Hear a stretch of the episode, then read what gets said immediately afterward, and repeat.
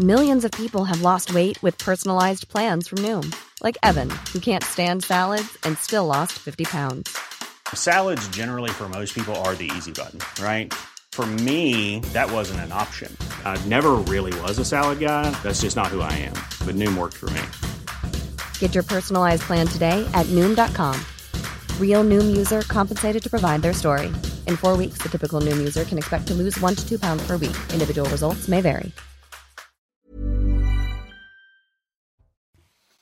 Bonsoir à tous, très heureux de vous retrouver comme chaque soir le coup d'envoi de Soir Info en direct sur CNews. Plus d'infos, vous en avez l'habitude depuis trois jours, des décryptages, des analyses tout au long de la soirée pour mieux comprendre l'actualité. On est ensemble jusqu'à minuit. Maureen Vidal pour le JT. Bonsoir chère Maureen, on vous retrouve dans quelques secondes. Yohann Usaï évidemment, inusable sur ce plateau. Éric de Ritmaten, bonsoir pour l'écho. Karima Brick qui fait son retour. Bonsoir. Bonsoir Karima. Très heureuse d'être ici avec vous. De belles pages internationales avec vous toute la soirée. Merci, d'être là. Merci à Nathan Dever de faire son retour euh, également écrivain. Je suis content d'être avec vous. Ben moi aussi, très très très heureux de démarrer la saison également avec Céline Pina, qui m'a manqué pendant euh, ces quelques semaines de vacances. Céline Pina, essayiste et qui nous fait le bonheur d'être avec nous ce soir. On a plein de choses à évoquer ensemble, plein d'actualités à décrypter, à commencer évidemment par le journal. Il est 22h pile. Maureen Vidal.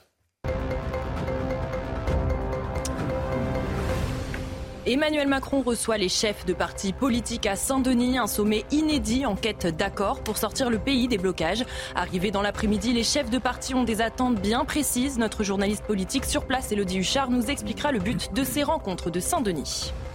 Le gouvernement lance cette semaine une enquête concernant les mineurs isolés. Le but, évaluer les difficultés des départements dans leur gestion ainsi que renforcer la protection des enfants et mieux gérer les flux. Alors comment se déroule cette enquête flash? Nous entendrons Thibault de Montbrial, invité de Laurence Ferrari cet après-midi. Selon les acteurs de la grande distribution, les prix ne vont pas baisser dans les supermarchés. Réunis à Bercy, ils ont demandé à Bruno Le Maire, ministre de l'économie, de pousser les industriels aux renégociations. Vous entendrez le compte-rendu de cette réunion. Les chefs de partis politiques sont avec le président de la République ce soir à Saint-Denis. Et oui, chacun a des attentes bien précises de cette réunion. Sur la table, de nombreux sujets sont attendus. Immigration, pouvoir d'achat. Alors, où en est cette réunion? Nous sommes en direct avec Elodie Huchard qui se trouve sur place à Saint-Denis. Alors, dites-nous, Elodie, quel est l'objectif de ce dîner ce soir? Eh bien, l'objectif, il est assez simple, en tout cas en apparence, c'est de trouver des compromis, d'entendre les propositions de l'opposition et de la majorité pour trouver des mesures qui pourraient être traduites ensuite soit en discussion à l'Assemblée nationale, soit lors d'un référendum. Il y avait trois thèmes au menu aujourd'hui. D'abord, le premier, c'était les crises internationales, avec évidemment la guerre, mais aussi la question euh, climatique. Cette table ronde, entre guillemets, a duré plus de quatre heures. Ils ont pris beaucoup de retard. Et puis ensuite, il y a eu la partie sur la décentralisation et la réforme des institutions qui aurait dû être terminée au moment où je vous parle. Ça n'est toujours pas le cas. Le dîner de travail a débuté, mais ils en sont toujours au deuxième thème. Et surtout, il reste un thème extrêmement important. Comment faire nation? Celui où justement il va être question d'immigration, il va être question de nouveau des émeutes. Un thème donc qui va prendre beaucoup de temps. Et on le rappelle, évidemment, très peu d'informations fuites parce qu'à l'intérieur, communication avec la presse et l'extérieur d'ailleurs, totalement interdite. Les participants peuvent récupérer leur portable uniquement lors des courtes pauses qu'ils ont entre deux sujets. Merci beaucoup, euh, Elodie Huchard. On vous retrouvera tout au long de la soirée avec pourquoi pas des, euh, réactions. Merci à Laurent Sélarié qui vous accompagne. Un premier petit pas de côté avec vous, Céline Pina. Un mot sur cette, euh, cette journée pour Emmanuel Macron avec les responsables de l'opposition. Ce, ce dîner, coup de com' ou de vrais enjeux selon vous à saisir? Non, clairement, coup de com', c'est le hmm. dîner de con, sauf que dans le dîner de con, il n'y a qu'un seul con. Là, c'est tous les présidents de parti qui sont complètement instrumentalisés. En fait, le but du jeu, c'est d'expliquer à la fin si on n'a pas réussi à créer l'union nationale, donc euh, à se battre ensemble contre la crise de la démocratie, c'est pas à cause du président qui lui a fait tout ce qu'il fallait, c'est à c'est à cause d'une opposition irresponsable qui ne prend pas la mesure des enjeux, etc. Euh, bien sûr qu'il n'en sortira rien. D'ailleurs, personne ne s'attend à ce qu'il en sorte quelque chose. D'autant que le CNR, lui aussi, vient d'exploser en plein vol. Donc, euh, franchement, ce, genre de dîner, je ne sais même plus pourquoi il l'est fait, parce qu'au début encore, on pouvait se laisser prendre. déjà. Mais maintenant, franchement, euh, je crois que plus personne n'y croit. Bon, la soirée commence bien avec Céline Pina. Euh, on poursuit ce, journal. Le 23 août dernier, Maureen, le président du conseil départemental des Alpes-Maritimes, alertait sur le déferlement, déferlement migratoire en provenance de l'Italie. Il pointait notamment du doigt l'afflux massif de mineurs étrangers isolés. Face à cette situation qui touche plusieurs départements français, le gouvernement a décidé de réagir. Il lance donc une enquête flash sur cette problématique. Le but, accélérer les évaluations pour déterminer la minorité de ces personnes. Écoutez Charlotte Cobel, secrétaire d'État chargée de l'enfance. On est dans une situation de reprise des flux migratoires et donc des jeunes se prétendant mineurs non accompagnés qui arrivent vers les départements pour être évalués. Il y a donc une forme de, de, bouchon qu'il nous faut évaluer pour pouvoir apporter l'aide de l'État à ces départements parce que mon objectif, c'est que ces enfants, ou pas d'ailleurs, soient évalués très très vite pour être dans le bon dispositif très très vite. Sinon, ils attendent parfois euh, très longtemps, parfois jusqu'à 6 ou, ou 8 mois avant d'être évalué. Ce n'est pas acceptable. Donc on a fait des propositions au président euh, du département des Alpes-Maritimes. On a mis en lien des associations pour l'aider à la mise à l'abri et à l'évaluation. Il faut que ça s'accélère. C'est la grande préoccupation des Français, le, pouvoir d'achat et notamment bien sûr les prix de l'alimentaire. Et donc les acteurs de la grande distribution ont pris les choses en main puisque selon eux les prix ne vont pas baisser dans les supermarchés. Réunis à Bercy, ils ont demandé à Bruno Le Maire, ministre de l'économie, de pousser les industriels aux renégociations. Un récit d'Alice Sommerer. Devoir compter chaque centime pour ne pas dépasser son budget, c'est le quotidien de la majorité des consommateurs. C'est pourquoi le ministre de l'économie, Bruno Le Maire, a reçu ce matin les acteurs de la grande distribution. Pour Michel Biérot, directeur exécutif du groupe Lidl, les industriels ne font aucun effort pour ralentir la hausse des prix. C'est euh, les distributeurs qui font l'effort. On va continuer, c'est l'engagement qu'on a pris ce matin, à faire les efforts jusqu'à fin d'année pour faire baisser les prix. Mais aujourd'hui, ce, n'est pas grâce aux multinationales de ce pays, ce n'est pas grâce aux fournisseurs, c'est parce qu'on rogne sur nos marges. Malgré un ralentissement d'une hausse des prix, plus 12,7% en juillet, les produits restent très élevés et les factures lourdes. Les distributeurs comme Thierry Cotillard, patron du groupe Intermarché, n'ont qu'une crainte, des prix qui ne cessent d'accélérer tant que les négociations ne sont pas avancées. En France, on peut négocier qu'à partir du 1er mars. Tout le monde joue aujourd'hui la montre en disant j'ai aucune obligation de baisser mes prix. Le ministre, à juste titre, va proposer d'anticiper cette date, probablement au 31 décembre. Donc on gagnerait trois mois, ce qui serait euh, un avantage pour le consommateur. Au Portugal, l'inflation a baissé à 5% grâce à des négociations fréquentes. C'est ce qu'espèrent les distributeurs d'ici la fin de l'année. Demain, les industriels seront à leur tour conviés par les ministres afin de trouver un terrain d'entente. Eric de Maten, on s'arrête là encore sur cette actu. Vous étiez ce matin à Bercy. On ne cesse de nous euh, vanter le ralentissement des prix, mais qu'en est-il franchement réellement? Bah, Qu'en est-il? Vous avez une inflation alimentaire, j'entends sur 12 mois consécutifs, on a plus 12%. Donc ça baisse, ça se stabilise, c'est vrai. On était à 14 ou 15 il y a encore euh, deux mois.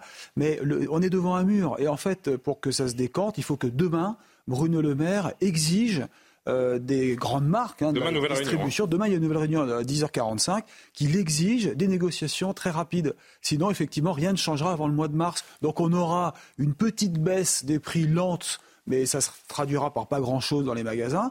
Mais s'il demande vraiment aux distributeurs et aux grandes marques de se mettre d'accord sur une baisse des prix, là, on va accélérer les choses. Le Portugal l'a fait, pourquoi pas nous? C'est une loi qui est ridicule. Elle, elle, permet de renégocier les prix tous les ans, mm. au mois de mars. Et ça, ça dure un an. C'est-à-dire que c'est valable pour les 12 mois suivants. Au Portugal, par exemple, c'est tous les mois. Hein. Tous les mois, on peut refaire ça, voilà. Donc il y a un vrai souci. Demain, il faut que ça bouge. La vérité, c'est que l'issue actuellement pour les consommateurs, mm. c'est d'abandonner les grandes marques et de se tourner vers les marques distributeurs. Ah ben, J'ai posé la question ce matin à Lidl et à Intermarché et ils m'ont dit c'est vrai les Français achètent de moins en moins de, grandes marques. Ils achètent des marques distributeurs, ils comparent les prix, et puis euh, bah, ils serrent la ceinture. Donc finalement, ce que gagnent aujourd'hui les grandes marques internationales, parce qu'elles essayent de faire des marges, elles reconstituent leurs marges, elles gagnent de l'argent, les grandes marques. Hein. Mais ce qu'elles gagnent aujourd'hui, elles risquent de le reperdre euh, dans les mois qui viennent. Merci pour ces, euh, ces, précisions. Direction le Gabon euh, pour poursuivre ce journal. La situation est particulièrement tendue. Nouveau coup d'État qui plonge le pays dans l'insécurité. Après l'annonce de la victoire d'Ali Bongo avec 64,27% des suffrages exprimés, un groupe de militaires a annoncé en direct à la télévision l'annulation du scrutin. Le président a été placé en résidence surveillée entouré de sa famille. L'un de ses fils a été même arrêté, notamment pour haute trahison. Sur place, la consigne donnée par de nombreuses entreprises est un confinement total, surtout pour les ressortissants étrangers. La France et l'Union européenne portent donc la plus grande attention à la situation et le chef de l'ONU a parlé tout à l'heure. Il a dit Je condamne fermement la tentative de coup d'État en cours. On y reviendra largement avec vous, Karim. Hein. Tout à l'heure, on entendra des, témoignages de, Gabonais que vous avez pu recueillir euh, également. On poursuit avec euh, euh, Gabriel Attal, le nouveau ministre de l'Éducation, qui a indiqué qu'il était en faveur donc d'une expérimentation du port de l'uniforme à l'école. Ça sent un peu la tarte à la crème, quand même, cette histoire. Si la communauté éducative d'un établissement le demande, c'était ah. selon ses mots. Alors, quelles sont les positions du personnel enseignant et celles des Français? Élément de réponse avec Augustin Donadieu. Le port de l'uniforme à l'école, parents et enfants ne sont pas vraiment d'accord. Bah, comme ça, tout le monde est pareil. Il n'y a aucune différence en ce qui concerne les marques et euh, tout le bazar qui va avec, en fait. Voilà pourquoi je ne suis pas contre. Je pense que c'est mieux euh, d'être contre parce que c'est un moment où on évolue, on se cherche. Euh, donc je pense que c'est mieux que chaque étudiant trouve son style. Ça va l'air concentré au lieu de se concentrer sur moi je suis habillée comme ci, lui il a ceci, il a cela. Ils vont se reconcentrer sur l'essentiel, je pense. Les élèves perpignanais, eux, n'auront peut-être pas le choix. Louis Alliot, le maire de Perpignan, propose d'expérimenter une tenue uniforme dans les écoles de sa commune. Une proposition faite également début août par Robert Ménard, le maire de Béziers. Pour certains syndicats d'enseignants, la priorité n'est pas là. Il serait pour nous bien plus raisonnable euh, de rajouter des moyens supplémentaires plutôt que de parler euh, de la question de l'uniforme qui apparaît euh, à nos yeux euh, bien secondaire, eu égard aux priorités euh, sur lesquelles nous alertons depuis de nombreux mois. Le ministre de l'Éducation nationale, Gabriel Attal, s'est pourtant lui aussi dit ouvert à une expérimentation, même si le 11 avril dernier, l'obligation de l'uniforme du primaire au lycée avait été rejetée par le Sénat, malgré l'appui de la droite sénatoriale. Nathan Devers, pour ou contre l'uniforme, c'est comme ça qu'on va, avec une baguette magique, supprimer les, revendications religieuses à l'école? Moi déjà, je trouve ça délirant. L'école va mal, hmm. l'éducation nationale, il y a énormément de problèmes. Et tous les sujets qu'on met en avant là pour cette rentrée, c'est des non-sujets finalement, c'est des sujets complètement secondaires, périphériques, qui ne sont rien par rapport au fait qu'il y a une pénurie de professeurs, que le niveau scolaire euh, baisse, euh, que les conditions de travail des professeurs sont euh, de plus en plus perturbées, et on met des non-sujets d'abaya en, uniforme. C'est de la diversion uniquement C'est un non-sujet l'abaya, une, une augmentation exponentielle des atteintes à la laïcité, c'est un non-sujet pour vous? C'est un non-sujet par rapport à la priorité. Vous savez, au sens journalistique. C'est pas parce qu'il y a des priorités qu'il peut y avoir d'autres sujets. Mais c'est comme quand un journaliste met un sujet en une d'un journal. Vous voyez, c'est exactement la même chose. Ça ne mérite pas d'être en une, que ce soit à l'intérieur du journal parmi d'autres choses. Il y a aussi des problèmes, par exemple, de chauffage dans les lycées, euh, faisant que les élèves arrivent avec des doudounes, euh, qu'ils ont froid, que ça perturbe le cours. On n'en parle pas euh, en sujet numéro un de la rentrée scolaire. C'est pas le sujet majeur. Pareil pour la baya. Et deuxièmement, l'uniforme, c'est l'uniformisation. Derrière, il y a l'idée que la société, ça doit être le collectif devant l'individu et que l'école doit être un lieu d'arrasement des singularités. Moi, j'étais contre le masque et je suis contre l'uniforme pour exactement les mêmes raisons. Céline, très vite. On aura le temps d'en faire un débat tout à l'heure, hein, mais euh, très très vite. Le collectif contre l'individu, oui, de temps en temps, il faut faire passer le collectif avant l'individu. Ça dépend à quel moment. Et deuxièmement, sur la baya, je pense que très clairement, quand on a une offensive politique et religieuse qui cible l'école et qui cible les jeunes et qui le fait par le biais de signes distinctifs pour bien isoler les musulmans, qu'on les reconnaisse tout de suite visuellement des autres, ça c'est grave, ça c'est dangereux et c'est exactement l'inverse de ce que doit faire l'école qui est là pour en fait commencer la création de la société. On développera un peu plus ce, sujet tout à l'heure après, euh, après 23 heures. Une dernière info euh, avant de refermer ce journal. Le plus grand, le plus célèbre marché aux puces d'Europe fait son grand retour le week-end prochain.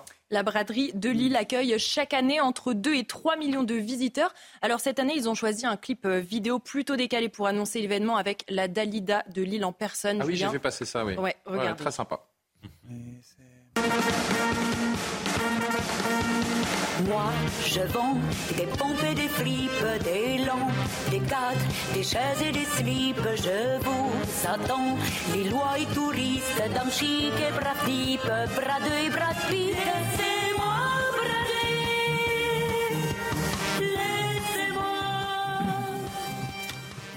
Faut-il apporter un commentaire à ce clip bah, J'en suis pas certain. On, peut dire qu'on préfère l'original à la copie éventuellement. mais c'est du, C'est du pastiche, c'est rigolo, c'est une façon de promouvoir la braderie qui est assez On n'imite pas Lille. Voilà.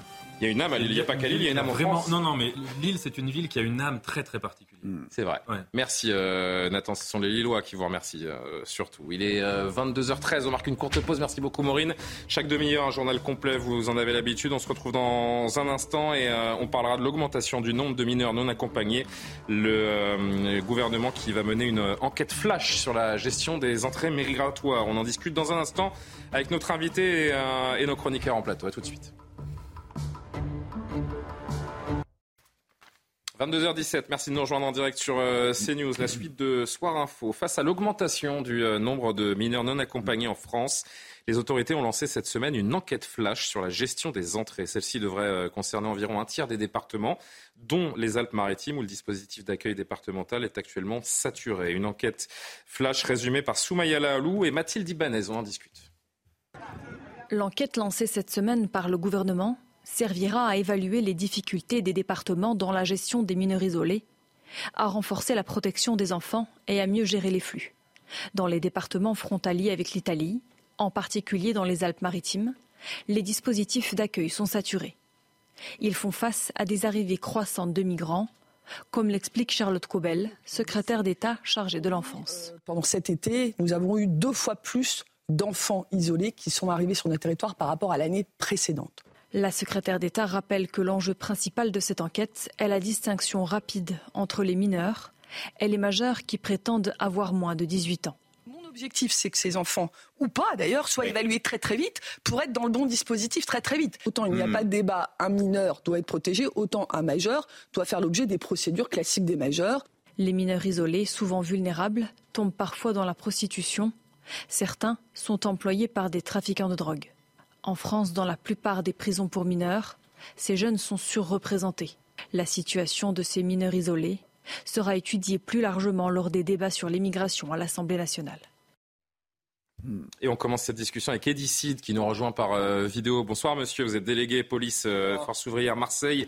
Merci d'être présent ce soir sur, sur CNews avec nous. En 2005, un rapport de l'IGAS estimait que le nombre de mineurs non accompagnés était à 2500 sur le territoire. En 2019, ils étaient 31 000. Ça fait une augmentation de plus de 1000% il y a un vrai problème depuis quelques années avec les mineurs isolés, responsables d'un nombre de, de, délits de plus en plus important. C'est ce que euh, vous remarquez sur le terrain? Euh, le problème, en fait, c'est que quand on peut mineur, on nous fait faire croire qu'on parle d'enfants, mais souvent on parle d'adolescents, voire de jeunes adultes, parce que sur, sur les enfants, effectivement, qui sont en détresse, il n'y a pas d'enjeu, il n'y a pas de, peu de problèmes sécuritaires. Le problème, c'est ces adolescents, ces jeunes adultes, une grande partie d'ailleurs sont souvent majeurs et se font passer pour des mineurs. Donc c'est tout un travail effectivement pour nous, euh, force de l'ordre, d'accompagnement de sécurisation lors des contrôles médicaux pour vérifier qu'ils ont bien l'âge, une procédure administrative et judiciaire. Donc tout ça déjà engorge les services effectivement de police. Et une fois effectivement qu'ils sont reconnus comme majeurs quand c'est le cas, euh, ben, du coup il faut, il faut les mettre en centre de rétention administratif. Et une fois de plus, c'est encore tout un long, un long chemin pour les expulser. On a des procédures qui sont de plus en plus compliquées, de plus en plus longues. Ça, c'est très factuel. Et surtout, on a des, de dorénavant, effectivement, dans les centres de rétention administrative, des individus qui sont souvent, a été donné la priorité, légitimement, euh, des individus, euh, que ce soit des mineurs ou des majeurs délinquants, euh, ou alors, effectivement, des individus radicalisés. Donc, mes collègues des centres de rétention, je pense de rétention administrative de Marseille, ont, aujourd'hui la tête sous l'eau parce que ils sont passés de, de, de fonctionnaires de police à, quelque part à Maton, même si Maton était une mission mais ce n'est pas le leur. Il nous manque une cinquantaine de fonctionnaires de police, ne serait-ce que sur Marseille. Les fonctionnaires de police sur Marseille vont aussi effectivement sur la frontière italienne aux alentours de Menton. Donc ils jouent un peu les pompiers incendies sur tout l'arc méditerranéen. Euh, et d'ici, vous avez l'impression que ce, ce, phénomène est en train de devenir incontrôlable? Ben, on a un véritable problème parce que parce qu'aujourd'hui, effectivement, ces, ces, personnes qui se disent mineures euh, n'ont pas la possibilité de pouvoir travailler. Donc, quand ils n'ont pas la possibilité, possibilité, de travailler, souvent, ils tombent dans la délinquance. Ils sont utilisés par des réseaux de prostitution, ça a été dit dans votre reportage, mais pas que.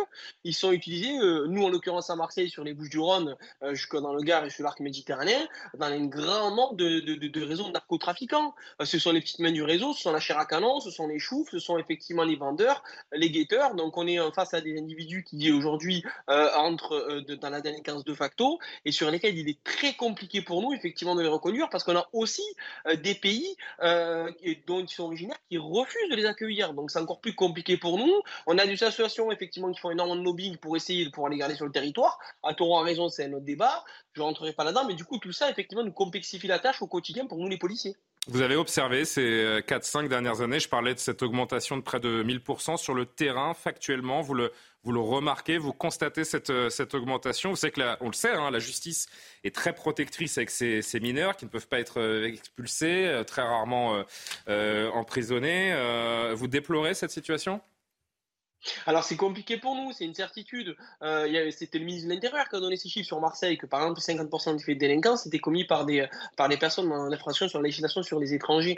Donc euh, ça c'est factuel, c'est un constat qui existe, qui est avéré. Le problème c'est que de fermer les yeux et de vouloir effectivement éviter de parler, d'avoir ce débat, euh, un débat juste, un débat, un débat objectif, un débat mesuré, mais un débat quand même, même si on doit faire preuve de tempérance, c'est quelque part faire monter les extrêmes, on fait le lit des extrêmes, on joue les idiots utiles de ces gens-là. Mm. il faut au moment parler de cela c'est de trouver des solutions pérennes et surtout, surtout, euh, euh, vraiment essayer de, de, trouver des solutions avec les pays d'où ils sont originaires qui nous refusent de les récupérer, euh, encore plus quand ils sont délinquants parce qu'ils estiment que ils ont effectivement aujourd'hui ce sera des problèmes arrivés dans leur pays d'origine et, et, et, ce n'est pas, nous n'avons pas effectivement apporté les conséquences de ces, de ces, ces mineurs délinquants en l'occurrence. Merci beaucoup d'avoir réagi d'ici de délégué police FO Marseille en direct donc, dans, dans Soir Info. Yohann Usaï, c'est intéressant hein, toujours d'entendre les, les, retours du, du terrain. C'est vrai qu'on touche du doigt notre impuissance, l'impuissance de l'État. D'abord, je suis d'accord avec la secrétaire d'État. Les mineurs, il n'y a pas de débat, il faut les prendre en charge, il faut s'en occuper, mais s'en occuper réellement, les mettre dans des centres fermés éventuellement. Parce que si ce sont des mineurs, a priori, on peut se dire qu'ils n'ont rien à faire dehors dans la nature sans aucun contrôle, surtout qu'ils sont effectivement une source de délinquance importante. Le ministre de l'Intérieur le, reconnaît euh, lui-même. Quand ils sont attrapés, ils sont souvent relâchés, hein, ce qu'on peut imaginer comme une, invitation à commencer. C'est pour ça que je dis les prendre en charge réellement. Ça, c'est pour les mineurs. Et ensuite, pour les majeurs euh, isolés, en, en quelque sorte. Ce chiffre de 1000%, vous, vous rendez compte ce que ça veut dire? Plus 1000% d'augmentation. Et effectivement, ça, c'est le fait d'une mafia. Cette mafia, ce sont des passeurs qui savent très bien comment les choses fonctionnent en France. Ils prennent en charge ces migrants. Ils leur disent jetez tous vos papiers et quand vous arrivez en France, vous dites que vous avez moins de 18 ans. Comme ça, on vous prendra en charge et comme vous n'aurez pas de papiers, surtout ne dites pas d'où vous venez. Comme ça, on ne pourra pas vous renvoyer chez vous. Et si jamais par hasard les forces de l'ordre arrivent à identifier le pays d'origine de ces migrants, eh bien, euh, euh, quasi systématiquement, les pays d'origine refusent de délivrer les OQTF. Donc, c'est sans fin, effectivement. Et la plupart de ceux qui arrivent en France, il faut le se dire, ne repartiront jamais ou mettront beaucoup de temps à repartir. Donc c'est effectivement un véritable problème. C'est vrai, Céline Pina. En, quelques mots, il nous reste une petite minute. Le régime de mineurs non accompagnés est, euh, très favorable. Hein. Il permet une prise en charge matérielle conséquente, je cite, de l'ordre de 50 000 euros par an par mineur, payé entièrement par le contribuable, un statut migratoire permettant le maintien sur le territoire. Euh, un mineur est inexpulsable et l'obtention d'un titre de séjour est quasiment automatique au moment de la majorité. Il y a des choses à revoir? Oui, forcément, il y a des choses à revoir, mais peut-être déjà commencer à faire le distinguo entre mineurs et majeurs, parce ah que parfois on parle de Ils peuvent refuser les tests. Hein. Mais il y, a, certains, franchement, on, se marre quand on voit, parce qu'il n'y a aucun doute sur le fait qu'ils ne sont pas mineurs. Ceci étant, ce que je trouve très inquiétant, c'est que l'ASE, donc l'aide à l'enfance qui repose sur les départements, est déjà dans un état de misère qu'on n'imagine pas, avec toutes ces arrivées. Ça veut dire en fait que pour tous les enfants, c'est une situation qui n'était déjà pas bien brillante, qui se hmm. dégrade encore. Et là-dessus, je trouve qu'on n'a aucune réponse. On marque une courte pause, on verra le résultat de cette enquête flash. Qu'est-ce qui peut en en découler, euh, Johan Pas grand-chose, ah, comme souvent. Non, mais on espère qu'il y aura des en mesures. Temps, pourquoi faire une enquête sur un phénomène qu'on connaît par cœur On espère qu'il y aura des mesures qui seront prises, surtout parce que les départements sont effectivement laissés seuls. Ça coûte une fortune. Ce sont les départements qui financent ça, avec une aide de l'État naturellement, mais qui n'est pas suffisante pour prendre en charge 1 à 2 milliards d'euros selon les chiffres quand même, et des chiffres qui explosent. Donc c'est véritablement ça le problème, c'est trouver la solution pour pouvoir raccompagner ces majeurs chez eux. On marque une pause, on se retrouve pour le JT de 20h30, de 20h30, de 22h30 avec Maureen Vidal. À tout de suite.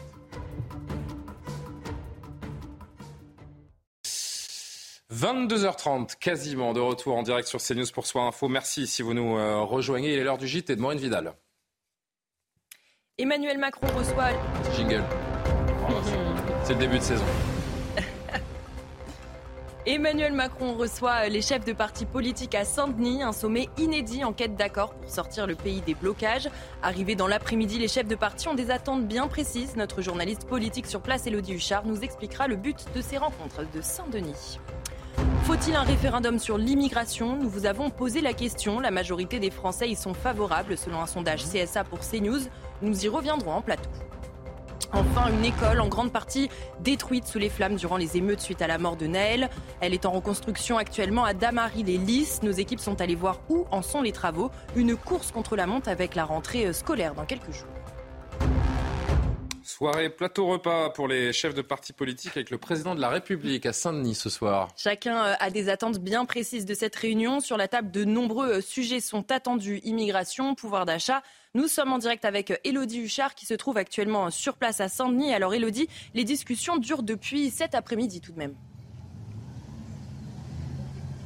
Oui, et surtout, euh, les discussions commencent à tarder parce que normalement, il y avait un découpage assez précis à 15 heures environ. Il y a eu certains retardataires. Les discussions euh, devaient euh, commencer. D'abord, c'est le président de la République qui a pris la parole pour expliquer justement le déroulement de cette journée. Il y avait deux thèmes pour l'après-midi. Le premier, c'était sur les crises internationales, à la fois évidemment la guerre en Ukraine, par exemple, mais aussi la crise climatique et puis ensuite toute la question de la décentralisation et de la réforme des institutions. Et eh bien, au moment où je vous parle, alors que le dîner aurait dû commencer depuis 20 heures et on devait être passé au troisième thème, comment faire nation Eh bien, c'est toujours le deuxième thème de la décentralisation euh, qui est en cours. Beaucoup de retard, donc, mais le repas a quand même commencé, un vrai repas, pas des plateaux repas. En revanche, c'est bien un repas de travail. On sait qu'au début, la gauche notamment a hésité à assister à ce repas. Il ne voulait pas un repas d'apparat, mais ce sont les discussions euh, qui continuent. Au début, on tablait sur une fin de cette journée de discussion aux alentours des 23 heures. Autant vous dire qu'avec le retard pris, ils pourraient parler ensemble en encore au moins une partie euh, de la nuit. On voit aussi que personne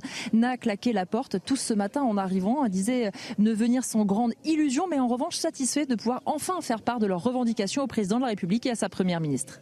Donc pas de plateau, mais un, vrai repas digne de ce nom. Euh, merci pour la, pour la précision, euh, Elodie Huchard. On vous retrouvera tout au long de la soirée pour d'éventuelles euh, réactions. Faut-il un référendum sur l'immigration? La majorité des Français, en tout cas, ils sont favorables. 65% sont pour et 35%, 35 sont contre. C'est ce que révèle le sondage CSA pour CNews. Alors détail avec Mathilde Ibanez. Dans ce sondage CSA pour CNews, la majorité des Français se dit pour un référendum sur l'immigration à 65% contre 35%. Concernant les partis politiques, les électeurs de gauche sont majoritairement opposés à ce référendum à 56% contre 44%, sauf pour le Parti socialiste où 55% d'entre eux y sont favorables. Au centre, la vie est moins tranchée, 58% sont pour, contre 42%. Et concernant la droite, elle se positionne largement, 83% contre 17%. Le président du Rassemblement national, Jordan Bardella, va demander l'organisation d'un référendum sur l'immigration à Emmanuel Macron aujourd'hui, lors d'une après-midi de discussion suivie d'un dîner où les partis représentés au Parlement seront également présents. Karim Abrik, un commentaire? Oui, mais sur le référendum comme tel, moi je pense que c'est un outil euh, vraiment qui peut être très utile et qu'on peut se réapproprier aussi par le peuple. C'est un peu ça. On parle de cette crise démocratique, on parle de cette confiscation aussi euh, démocratique. Donc le référendum, oui, à condition aussi qu'il soit euh, écouté. Et c'est toujours la question du référendum aussi. Hein. Est-ce que c'est une question véritablement qui est donnée au peuple ou c'est une question qu'on se donne soi-même comme gouvernement et pour marquer finalement des, points euh, pour son propre parti. Donc, il y a ça aussi. À condition qu'il soit constitutionnel aussi, le référendum C'est ce que j'allais vous dire. Le président de la République ne peut pas décider seul d'interroger les Français sur l'immigration. Euh, référendum, on peut utiliser l'article 11 de la Constitution. Avec l'immigration, c'est impossible. Ou l'article 89. À ce moment-là, il faut que le projet qui serait soumis aux Français par référendum soit voté à l'Assemblée et au Sénat et ensuite au Congrès réuni à Versailles par deux tiers des parlementaires. Donc ça nécessite quand même beaucoup, beaucoup de cheminement avant que les Français puissent voter euh, sur un sujet comme celui-ci. Étant donné l'état euh, des forces au Parlement, euh, on en est loin. Et on y reviendra d'ailleurs plus largement hein, tout à l'heure sur cette, euh, sur cette question euh, un peu après 23 euh, heures. On poursuit le journal avec cette hausse particulièrement alarmante, celle des enfants qui dorment dans les rues en France. Selon la Fédération des acteurs de la solidarité et UNICEF France, près de 2000 enfants sont contraints de dormir à la rue, faute de places d'hébergement d'urgence disponibles. Une situation d'autant plus préoccupante que les chiffres sont largement sous-évalués. Le baromètre des deux organisations ne prenant en effet pas en compte ceux qui ont renoncé à appeler le 115. Il s'agit donc du numéro d'appel d'urgence pour les personnes sans abri, les enfants vivant dans des bidonvilles ou en squat ou encore les mineurs non accompagnés. Un chiffre terrible, Nathan Dever, quand on se souvient également de ce que disait le, chef de l'État. Je regarde Johan, il y a six ans, pendant sa campagne, personne ne dormira dans la rue. Euh. Lionel Jospin, Lionel Jospin, sa, avait dit. Sa, campagne de 2002, il, disait euh, Je souhaite que plus aucun, qu'il n'y ait plus aucun SDF euh, en, France. Bon, il n'a pas été élu, vous me direz, mais il a quand même gouverné pendant cinq ans. Et, voilà le résultat en 2023. C'est terrible. Terrible. terrible. Quand on Victor Hugo sur le travail des enfants et sur la misère des enfants, on se dit qu'on lit quelque chose qui appartient à une autre civilisation, à une autre séquence de l'histoire. Nous y sommes toujours. Quand je vous disais tout à l'heure que je trouve que les sujets d'Abaya et compagnie, c'est des faux sujets, c'est que c'est ces sujets-là qui devraient faire la une de la rentrée scolaire et de la rentrée politique et de la rentrée humaine tout court. Qu'il y ait des gens d'abord dans la rue, en effet, que ce soit une promesse de campagne présidentielle, que chaque candidat euh, euh, répète et annonce, en sachant très bien qu'il ne fera rien pour, euh, pour la rendre effective, et que ça s'applique à des enfants, 2000 enfants dans la rue, c'est absolument délirant. Et, encore une fois, cette phrase que j'aime pas dire qui est un peu bête, mais comment en 2023 on hmm. peut en être là? Et là, c'est vraiment le, cas. C'est une école maternelle qui avait été incendiée en juillet par des émeutiers quelques jours après la mort de, de Naël. On en parle. Après le choc, la commune de Damary-Lélis a décidé de rebâtir des travaux considérables afin de remettre le bâtiment à neuf pour le jour de la rentrée scolaire. Nos équipes se sont rendues sur place pour voir l'avancée des travaux. Un reportage de Fabrice Elsner et Maxime Leguet. Là, vous voyez, ils sont rentrés par ici. C'est dans la nuit du 2 juillet qu'une bande de jeunes pénètre dans cette école maternelle avant d'y mettre le feu. Alors là, c'était un dortoir. Il y avait les lits et ils ont incendié un lit. Ils ont commencé par un lit. Des lits, mais aussi des chaises, des bureaux ou encore des livres dans les salles de classe. Les dégâts sont considérables. Démarre alors un chantier de grande ampleur. Objectif tout remettre à neuf avant la rentrée scolaire des travaux en pleine période estivale qui ont mobilisé le plus grand nombre. Il y avait des départs en congé. Malheureusement, on a dû annuler des départs en congé de certains pour euh, qu'ils puissent euh, se mobiliser à 100% sur ce chantier. Coût des réparations, plus de 350 000 euros à la charge de la mairie. Alors, pour féliciter les troupes, le maire de la commune a fait le déplacement. Et merci beaucoup. Parce que euh, mobiliser des équipes pendant l'été, je crois que ça mérite d'être salué. Ce 4 septembre, les élèves des quatre classes de maternelle pourront retrouver les bancs de l'école. On en parle souvent, le pouvoir d'achat des Français, grande préoccupation, notamment sur les, prix de l'alimentaire, bien sûr. Les acteurs du coup de la grande distribution ont pris euh, les choses en main, puisque selon eux, les prix ne vont pas baisser dans les supermarchés. Réunis à Bercy, ils ont demandé à Bruno Le Maire, ministre de l'économie, de pousser les industriels aux renégociations. Écoutez-les. Le bilan, il n'est pas satisfaisant. Hein. C'est simplement 10 euh, à 15 fournisseurs qui ont accordé des, baisses de prix. C'est pas ce qu'attendent les Français. Donc le ministre prend le sujet, verra les industriels demain. Le sujet, c'est quoi? Effectivement, comment faire baisser les prix? Euh, Au printemps, il a été question que 75 grandes multinationales baissent les prix. Et le constat qui a été fait ce matin, et, le ministre en est bien conscient, c'est que sur les 75, il y en a allé une dizaine qui ont joué le jeu et il y en a donc euh, plus de 60 qui n'ont absolument rien fait, si ce n'est décrocher le téléphone. Éric de Maten, on, nous en parle de ce, ralentissement des, prix, mais qu'en est-il franchement réellement? Ah bah écoutez, ça devient impossible. Mm. Faire ses courses, hein, qui, que l'on soit, ça commence à faire très très cher. Donc les marques euh, distributeurs se vendent bien, les grands industriels ne jouent pas le jeu. Je suis désolé, euh, quand vous regardez aujourd'hui les marges qui sont faites, ils s'en fichent en fin de compte de la France parce qu'ils sont internationaux, donc ils vont pas faire d'efforts particuliers. Ils font des bénéfices, ils se font des belles marges. Et puis demain, ce qu'il faudrait, c'est que Bruno Le Maire dise maintenant vous renégociez, vous tout de suite. Euh, parce que vous savez, je vous rappelle que les négociations commencent en novembre et se terminent en mars, 31 mars. Donc ça veut dire que vous avez vu combien de mois il va y avoir pour négocier. Et à partir du, du 1er avril 2024, les nouveaux prix arriveront, peut-être des baisses. Qu'est-ce qu'on fait dans l'intervalle? On continue de subir cette inflation terrible? Alors bien sûr, tout le monde minimise. Si les, marques étaient euh, aptes à négocier, est-ce que les prix n'auraient pas déjà euh, baissé? Bah, C'est-à-dire qu'il ne faut pas que ça torde le cou aux agriculteurs. Hmm. Et les, industriels, eux, ils transforment. Quand ils achètent de la viande, ils transforment. La question aujourd'hui, c'est que les produits de base, le beurre, le blé, la viande, commencent à baisser. Ils baissent même pas mal. Pourquoi on ne répercute pas ça tout de suite? C'est la loi française qui fait que, bah, voilà, on commencera à négocier en novembre et on répercutera les prix en mars. C'est pas normal. Réunion particulièrement importante encore à Bercy demain, euh, qu'on suivra. Vous nous donnerez les détails euh, demain. Vous y allez demain aussi euh, Peut-être. vous, êtes allez réfléchir. Bah en tout cas, vous aurez les infos et on en parlera demain soir ensemble. Dernière info dans ce journal. Tiens, c'est vrai que c'est un, un, sacré symbole. Le téléphone rouge fête ses 60 ans.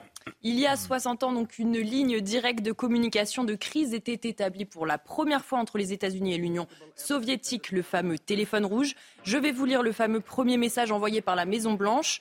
Le rapide renard marron a sauté par-dessus le dos du chien paresseux. Ah Donc depuis, euh, la fameuse ligne de communication a permis d'envoyer des messages d'alerte entre Washington et Moscou, mais aussi des avertissements sur euh, les agissements de chacun. Et ça veut dire quoi alors du coup, le, renard marron euh, qui saute par-dessus le dos du chien paresseux? On sait ce que ça voulait dire ça? Non Le renard marron. Nathan, vous qui savez tout. Vraiment Non après les sanglots longs des violons de l'automne. Oui, c'est vrai, euh, c'est vrai. Ça fait un peu les Français partout français. Ouais, c'est vrai. Pas forcément. C'est vrai. Non, mais peut-être qu'aujourd'hui, on sait ce qui se cachait derrière ce, message, comme ces fameux messages que vous nous rappelez pendant la, Seconde Guerre mondiale.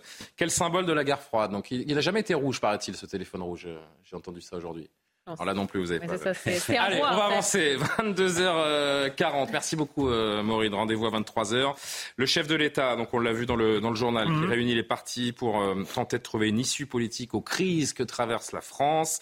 Le président qui reçoit donc en ce moment l'ensemble des euh, chefs représentés au Parlement, les chefs de parti, selon l'Élysée.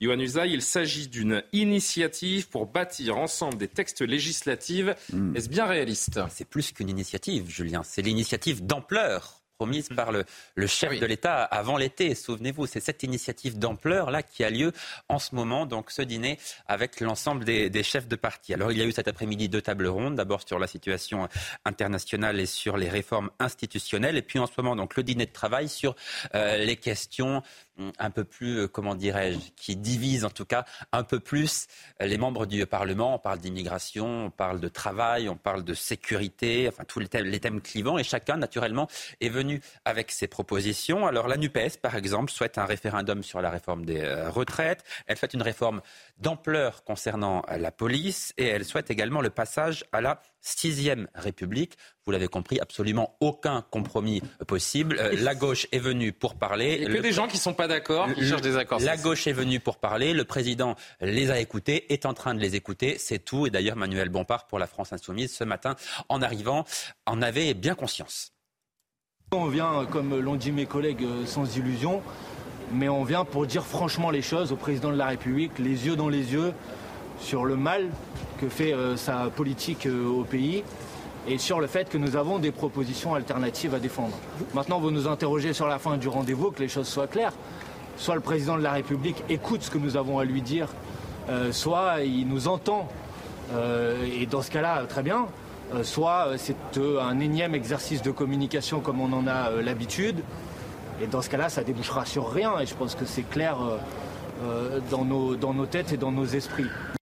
Bon, rien ne sera possible avec la gauche, ça c'est une, certitude. Euh, le président de la République compte sans doute davantage s'adresser à la droite, notamment à LR, à Eric Ciotti, pour tenter de trouver éventuellement un compromis sur un texte sur l'immigration, qui sera un texte extrêmement important à l'automne, pour essayer de réformer éventuellement le travail. Pourquoi pas? Ça semble difficile néanmoins. Pourquoi? Parce que d'abord, Eric Ciotti a très peu d'autorité sur le groupe à l'Assemblée nationale. On l'a vu lors de la réforme des retraites, les votes étaient extrêmement partagés. Il y a eu beaucoup de divisions et la consigne de vote n'a pas du tout été été respecté. Et puis ensuite, les républicains n'ont pas non plus envie de servir de béquille euh, au gouvernement, puisqu'à ce moment-là, ça voudrait dire en quelque sorte qu'ils seraient comptables de ce bilan, en partie en tout cas, dans mmh. quatre ans, lors de la prochaine élection présidentielle. Si rien ou presque ne sort de, tout cela, pourquoi est-ce que le président a convoqué tout ce beau monde?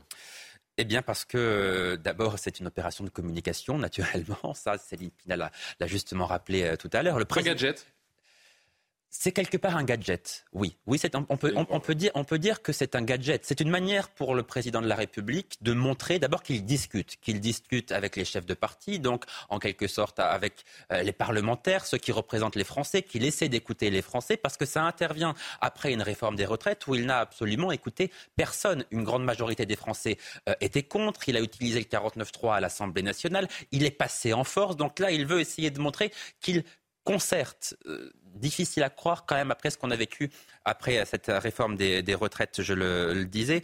On peut quand même éventuellement envisager l'annonce d'un ou plusieurs référendums euh, à l'issue de cette réunion. Alors pas ce soir, hein, dans les prochains jours, il y aura de nouvelles réunions euh, à l'Elysée, mais des, référendums qui ne seraient pas des référendums sur la réforme des retraites, évidemment, ni sur l'immigration, pas sur des sujets fondamentaux pour les Français. On peut imaginer un référendum, par exemple, sur euh, une réforme institutionnelle. Ce serait plutôt de, de, un référendum que, genre-là. que n'attendent pas les Français. Mais, mais rien, a priori, de fondamental qui pourrait changer radicalement la vie des Français, disons-le. Euh, Céline Pina, je vous ai vu un petit peu euh, réagir. Je vais me faire euh, un petit peu aussi l'avocat du diable, mais quand le président gouverne seul, on dit que c'est un dictateur, et quand il veut réunir tout le monde, on dit que c'est de la com et que ça sert à rien. Donc à un moment, il faudrait savoir ce qu'on veut. En fait, personne ne lui reproche de réunir les gens. Simplement, tout le monde pense qu'il n'en sortira rien. C'est autre chose. Mais ce que je voulais dire, c'est que la communication, ça peut être important. La communication, c'est une information avec une quête d'adhésion. Euh, et l'adhésion, le consentement, c'est important en démocratie. À partir, ce qui est euh, ridicule, c'est quand vous avez euh, de la communication où il y a simplement un emballage et il n'y a aucun contenu. Et là, c'est un petit peu dans ce cadre-là qu'on est. C'est vrai que Nathan, ça fait un peu méthode à l'ancienne, le président qui tend la main, les oppositions qui bloquent, et puis à l'arrivée, ben, ce ne sera pas lui le responsable. Méthode de la manœuvre. Oui, mais méthode à l'ancienne, c'est quand même inédit dans l'histoire de la Ve République. Il faut quand mm. même le souligner. Mm. Euh, il n'en sortira peut-être absolument rien. Et si c'est le cas, je serai le premier à dire que c'est de la mauvaise communication et de la communication ratée. Mais à supposer qu'il en sorte quelque chose. Et moi, j'ai l'impression quand même que quand le président annonce une initiative politique d'ampleur depuis deux mois, c'est qu'il a une idée derrière la tête. Mm. Si c'était le cas, ce serait quand même un bouleversement euh, dans notre conception de la politique parce que ça serait la première fois où Emmanuel Macron est vraiment macroniste, au sens littéral du terme. Quand il a dit qu'il voulait faire du et en même temps en 2017.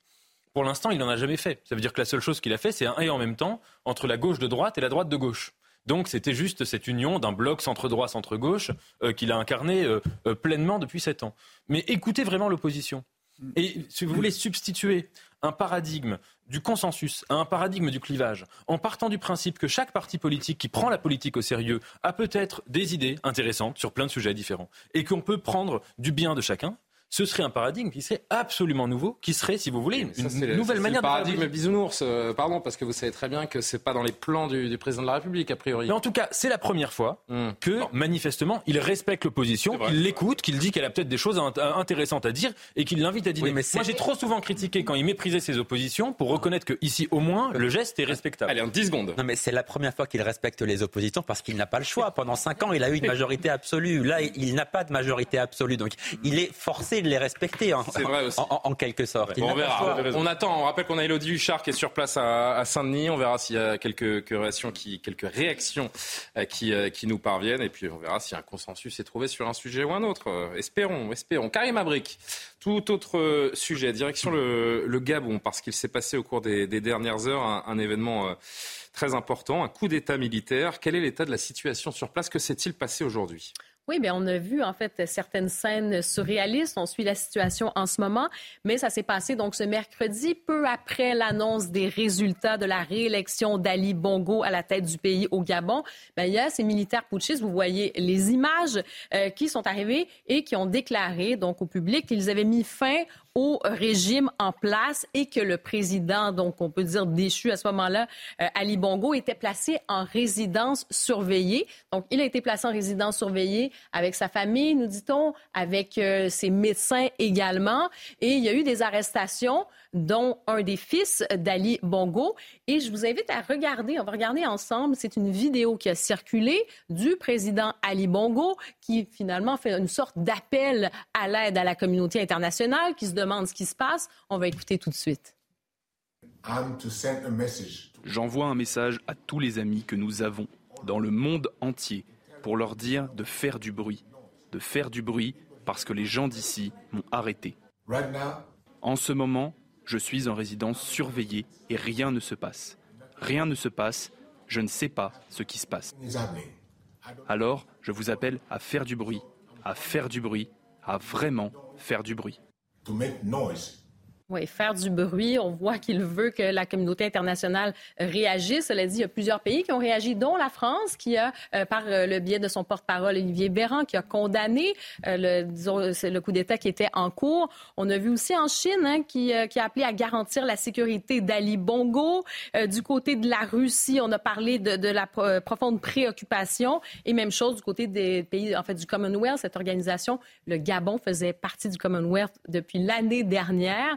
Et euh, donc, euh, voilà. Et il y a aussi l'Union africaine qui a condamné euh, cette tentative de coup d'État. Donc, il y a ces réactions. Mais cela dit, effectivement, la situation peut bouger. On va voir ce qui va se passer pour la suite des choses. Mais il faut rappeler le contexte. C'est la famille Bongo qui est au pouvoir depuis plus de 55 ans. Donc, Ali Bongo, oui, on peut dire ça, une dynastie en effet.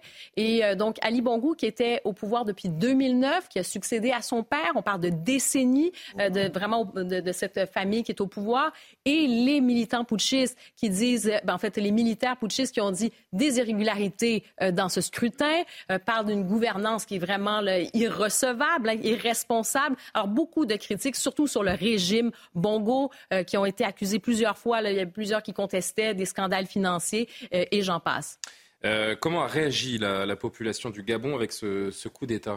Vous savez, quand on parle de coup d'État, souvent, il y a une sorte d'inquiétude. Beaucoup de gens se, mettent à se dire, ben mon Dieu, ça serait complètement le cadeau. une fragilité. oui, c'est ça. C'est pas un cadeau, c'est plutôt le chaos. Et j'ai parlé avec Laurence Dong, qui est enseignante, chercheuse, et les présidente également de Debout Peuple Libre, qui est, si vous voulez, une organisation, un mouvement d'opposition euh, qui milite vraiment euh, pour, euh, pour plus de démocratie. Et elle disait, et on a vu les images qui ont circulé aujourd'hui, des Gabonais qui étaient littéralement euh, rempli de joie dans les rues, sorte de soulagement en se disant enfin c'est terminé euh, pour euh, cette dynastie justement Bongo. Et je vous invite à l'écouter parce que elle disait vous savez le pays il n'y a pas d'hôpitaux, les routes, il n'y a pas de routes bitumées. Pourtant, c'est un pays qui a tellement de richesses. 40% du PIB, effectivement, c'est le pétrole.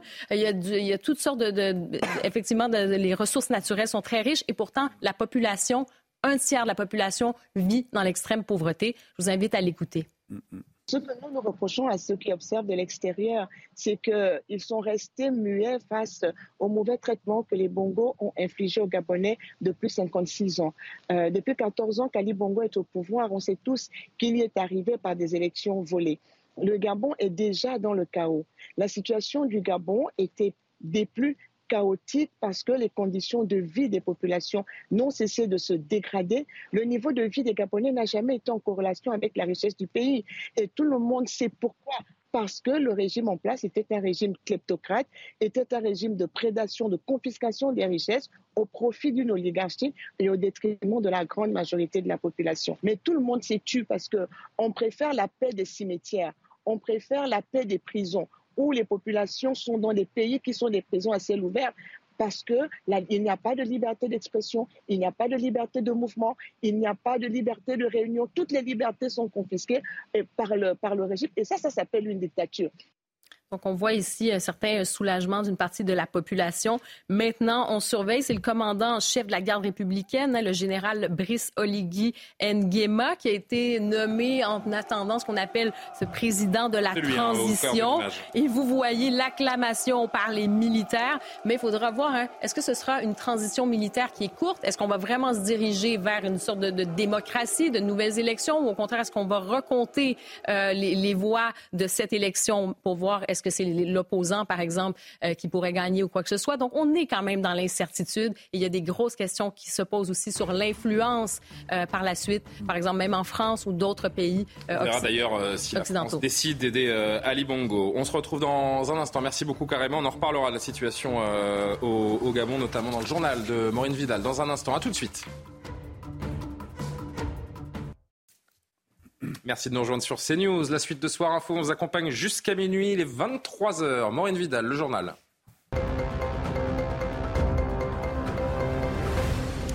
Emmanuel Macron reçoit les chefs de partis politiques à Saint-Denis, un sommet inédit en quête d'accord pour sortir le pays des blocages. Arrivé dans l'après-midi, les chefs de partis ont des attentes bien précises. Notre journaliste politique sur place, Elodie Huchard, nous expliquera le but de ces rencontres de Saint-Denis.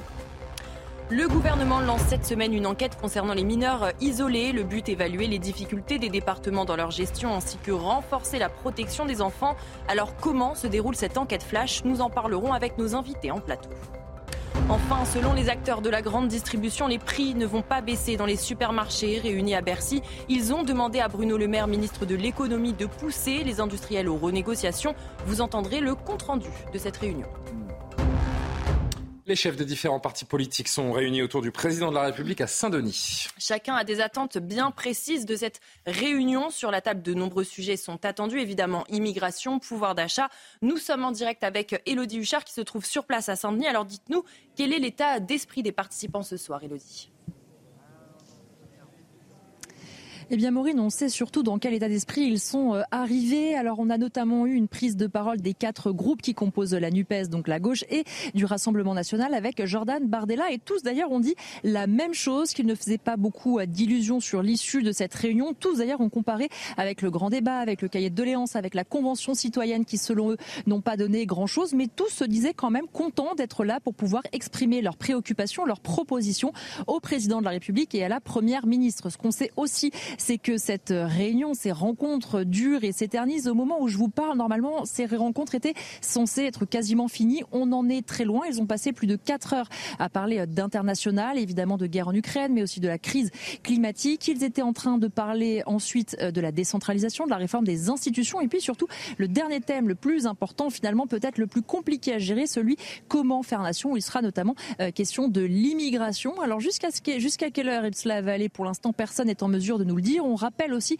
qu'il est très compliqué d'avoir des infos euh, de l'intérieur puisque aucun conseiller n'a été autorisé, ni du côté du président, ni du côté des participants, qu'ils n'ont droit d'utiliser leur téléphone que lors des pauses. Elles sont d'ailleurs assez peu nombreuses uniquement quand ils changent de thème et surtout des pauses euh, assez peu, assez peu longues, ce qui permet évidemment quand même qu'ils échangent quelques SMS avec la presse. Qu'on sait aussi, c'est que, nous dit-on, les échanges étaient plutôt apaisés. Du côté des participants, on explique que si ça traîne, c'est parce que le président de la République prend beaucoup de temps à répondre, ce qui peut être aussi un bon signe. Ça veut peut-être dire qu'il entend leurs préoccupations. Et bon courage à vous, Elodie, pour l'attente, hein, parce que ça va être euh, un petit peu long, euh, a priori. Merci à Laurent Sélarié également qui, euh, qui vous accompagne. C'était le 23 août dernier, le président du conseil départemental des Alpes-Maritimes alertait sur le déferlement migratoire en provenance de l'Italie. Il pointait notamment du doigt l'afflux massif de mineurs étrangers isolés. Face à cette situation qui touche plusieurs départements français, le gouvernement a décidé de réagir. Il lance donc une enquête flash sur cette problématique. Le but, accélérer les évaluations pour déterminer la minorité de ces personnes. Une enquête qui est la bienvenue hein, au vu des problèmes que rencontrent les policiers sur le terrain. Écoutez Edicide, délégué police FO Marseille. On a un véritable problème parce qu'aujourd'hui, effectivement, ces, personnes qui se disent mineurs euh, n'ont pas la possibilité de pouvoir travailler. Donc, quand ils n'ont pas la possibilité, possibilité, de travailler, souvent, ils tombent dans la délinquance. Ils sont utilisés par des réseaux de prostitution, ça a été dit dans votre reportage, mais pas que. Ils sont utilisés, euh, nous en l'occurrence à Marseille, sur les Bouches-du-Rhône, euh, jusque dans le Gard et sur l'arc méditerranéen, dans un grand nombre de, réseaux de narcotrafiquants. Euh, ce sont les petites mains du réseau, ce sont la chair à canon. On est face à des individus qui aujourd'hui euh, entrent euh, dans la délinquance de facto et sur lesquels il est très compliqué pour nous effectivement de les reconduire parce qu'on a aussi des pays dont ils sont originaires qui refusent de les accueillir. Donc c'est encore plus compliqué pour nous. Actualité internationale, Idalia, c'est le nom donné à l'ouragan qui sévit en Floride aux États-Unis. Il est d'une très grande violence. Provoquant des inondations catastrophiques, le gouverneur de la Floride a prévenu ses habitants de rester à l'abri le temps qu'Idalia passe. Près de 300 000 foyers étaient privés d'électricité en Floride et près de 100 000 en Géorgie. Les météorologues américains avaient alerté contre des montées des eaux qui pourraient aller jusqu'à une fourchette de 3 à 5 mètres par endroit en Floride. On l'évoquait avant ce journal Karim Abrik, le Gabon, la situation euh, particulièrement tendue, un nouveau coup d'État qui a plongé le pays aujourd'hui dans l'insécurité. Après l'annonce de la victoire d'Ali Bongo avec 64,27% des suffrages exprimés, un groupe de militaires a annoncé en direct à la télévision l'annulation du scrutin. Le président a été, lui, placé en résidence surveillée entouré de sa famille. L'un de ses fils a été arrêté, notamment pour haute trahison. Sur place, la consigne donnée par de nombreuses entreprises est un confinement total surtout pour les ressortissants étrangers. La France et l'Union européenne portent la plus grande attention à la situation euh, sur place. Le chef de l'ONU s'est exprimé et il condamne fermement la tentative du coup d'État en cours. On s'arrête un instant sur cette actualité. Nathan Dever, un commentaire. La France doit-elle venir en aide au président Bongo? C'est toute la question. C'est qu'il y a un trouble dans la perception. on a tendance, comme c'est survenu juste après, à, mêler cette situation avec ce qui s'est passé au Niger. Et dans les deux cas, d'ailleurs, la France... à voir. Hein. Non, ça n'a rien à voir, mais la position de la France ressemble dans les deux cas. Pour l'instant, ce qu'il y a eu, c'est des déclarations d'Olivier Véran, notamment euh, euh, condamnant euh, la tentative de coup d'État. Ça n'a rien à voir. D'un côté, vous avez un président qui était président élu depuis deux ans qui est renversé par une junte avec à la manœuvre des pays qui sont dans des logiques colonialistes comme la Russie.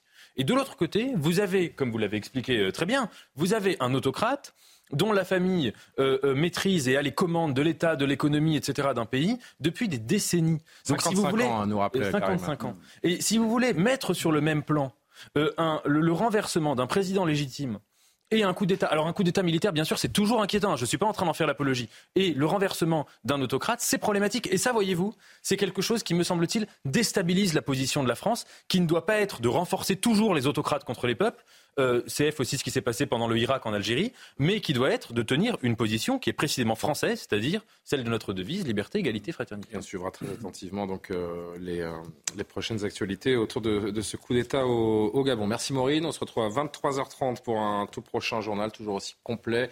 Eric Dorit Maten. Oui. Je me tourne vers vous. L'heure est grave. Le scandale hmm. de la taxe foncière. Ah. Les propriétaires vont la recevoir à partir de demain et ça va être salé.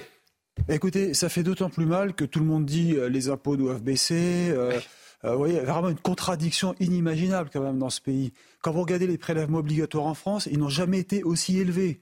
45,3 ou 4% Enfin, c'est le record absolu. Et à côté de ça, qu'est-ce qui se passe dans les villes de France? La plupart, hein, il y en a une sur cinq, pas toutes, selon l'AMF, hein, l'Association des maires de France, dans une ville sur cinq, ça va augmenter et très fortement si on regarde Paris. Paris, je reprends la phrase du Figaro de ce matin. À Paris, Anne Hidalgo a trahi les Parisiens. Bah, on voit le chiffre. Hein. Plus 52% de hausse pour euh, la taxe euh, foncière. Alors, à une époque, les Parisiens, ceux qui vivaient à Paris, étaient à peu près aisés, mais aujourd'hui, c'est une ville qui devient euh, populaire. On le voit bien, tout le monde est à vélo. et puis, n'oubliez pas que Anne Hidalgo, elle veut 40% de logements sociaux. Vous croyez que ce sont les Parisiens populaires, vous, qui font du vélo à Paris? Non, mais enfin, c'est un peu les bobos. oui. c'est un peu les bobos. Euh, non, mais pour acheter à Paris aujourd'hui. Les bobos ont un pouvoir d'achat euh, intéressant. Excusez-moi, 15 000 euros le mètre carré à Paris. Euh, bon, donc Anne Hidalgo, moi je pense, aujourd'hui se venge sur deux points. Un, comme elle a perdu les taxes d'habitation, c'est de l'argent en moins. Que deuxièmement, vous avez des charges nouvelles, énormes, comme le point d'indice des fonctionnaires. donc ça, bien sûr, ça coûte cher, c'est pas compensé. Mais la taxe d'habitation n'a pas été compensée complètement. Hmm. Et puis Paris va mal.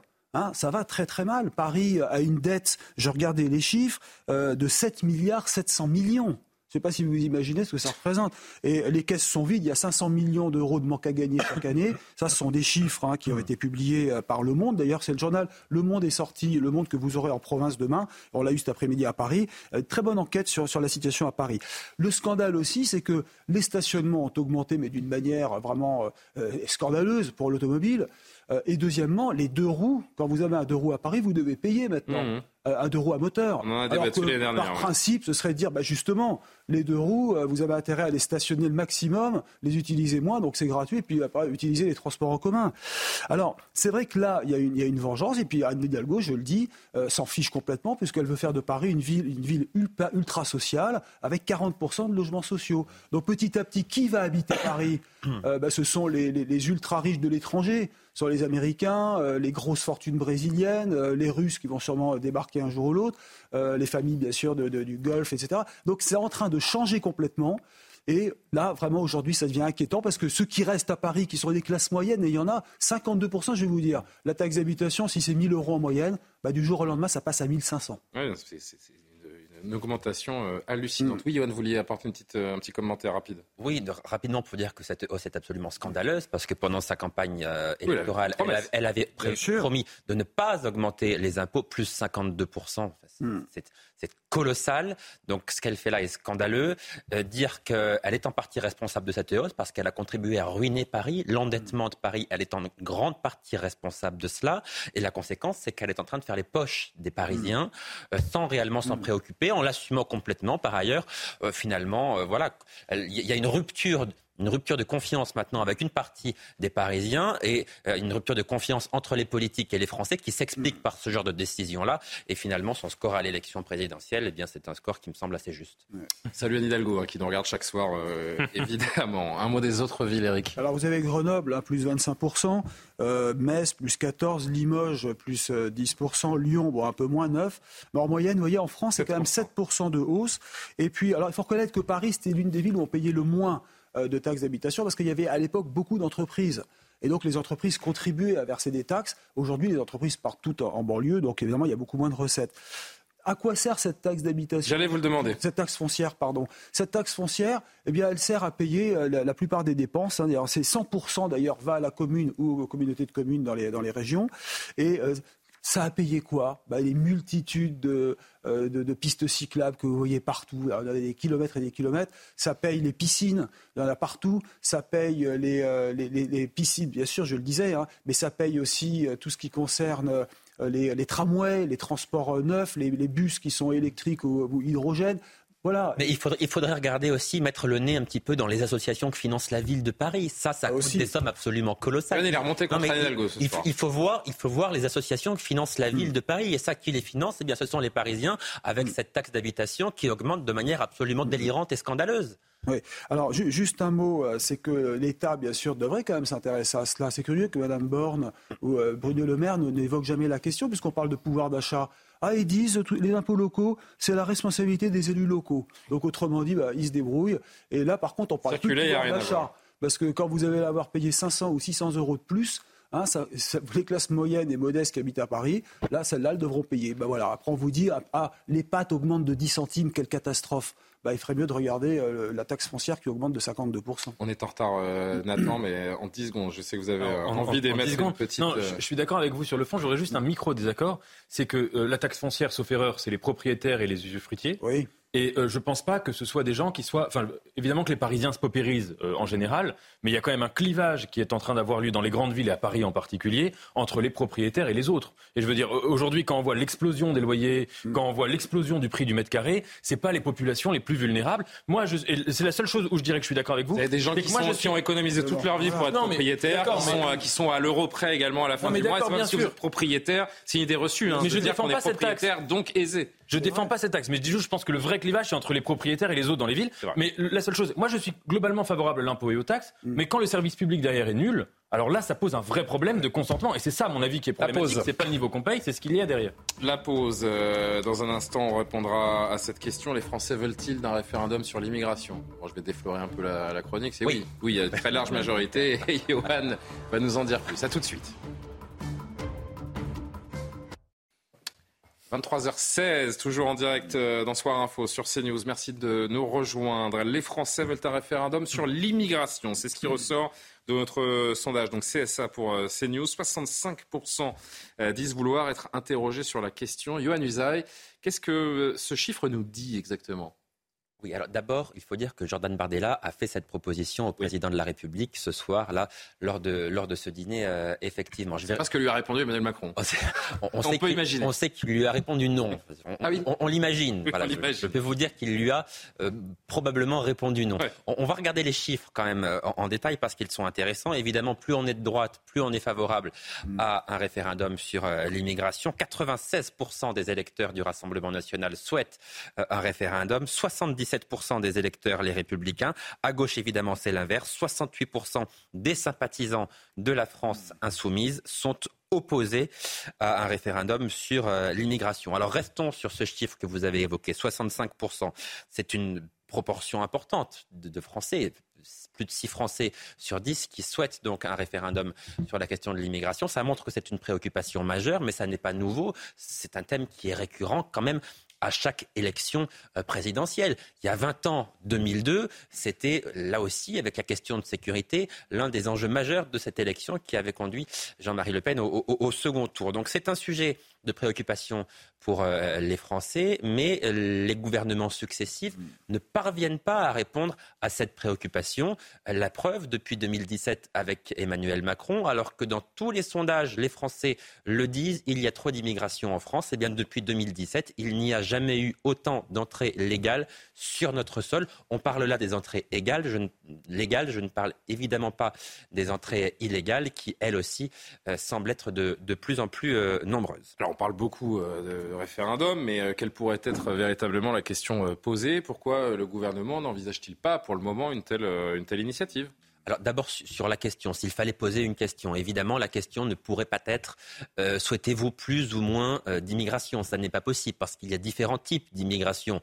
Il y a l'immigration qui concerne le regroupement euh, familial, il y a les bénéficiaires du, des demandes des demandes d'asile, il y a les personnes qui sont en situation clandestine sur notre sol depuis longtemps et qui finissent par être régularisées. Donc ça ne pourrait être qu'un texte global finalement qui serait soumis euh, aux Français, un texte rédigé par le gouvernement et la question serait approuvez-vous, oui ou non, le texte que nous vous proposons? Mmh. Seulement, il y a un problème.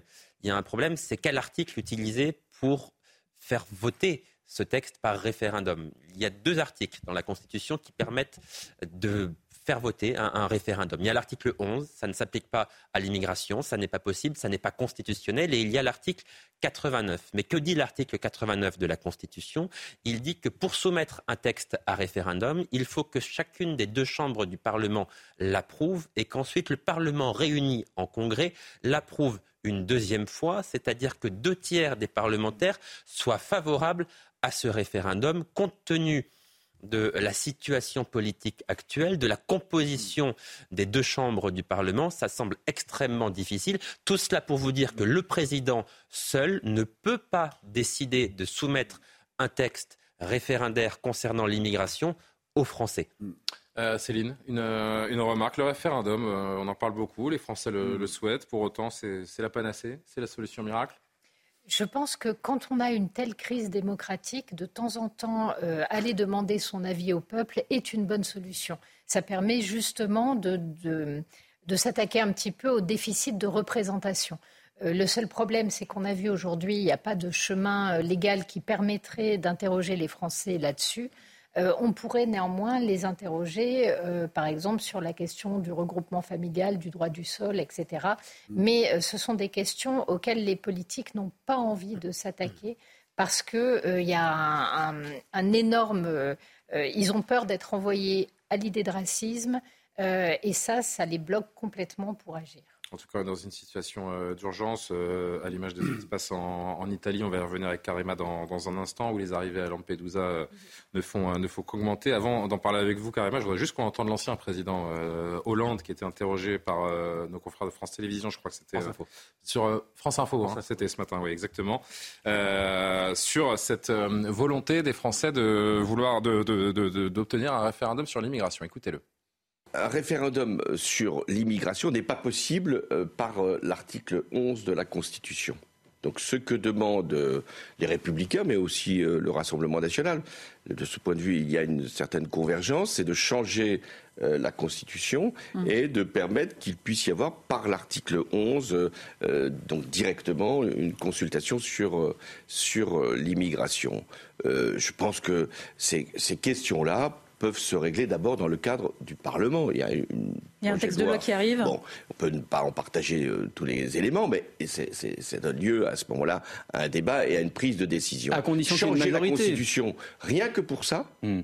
Rien que pour euh, demain euh, aller changer le code de la nationalité ou les règles du séjour, je pense que par référendum, on ouvre un, processus qui peut être, dangereux. Hmm. Nathan Devers, commentaire en gros ce que nous dit François Hollande, c'est qu'il ne faut rien faire. Hein.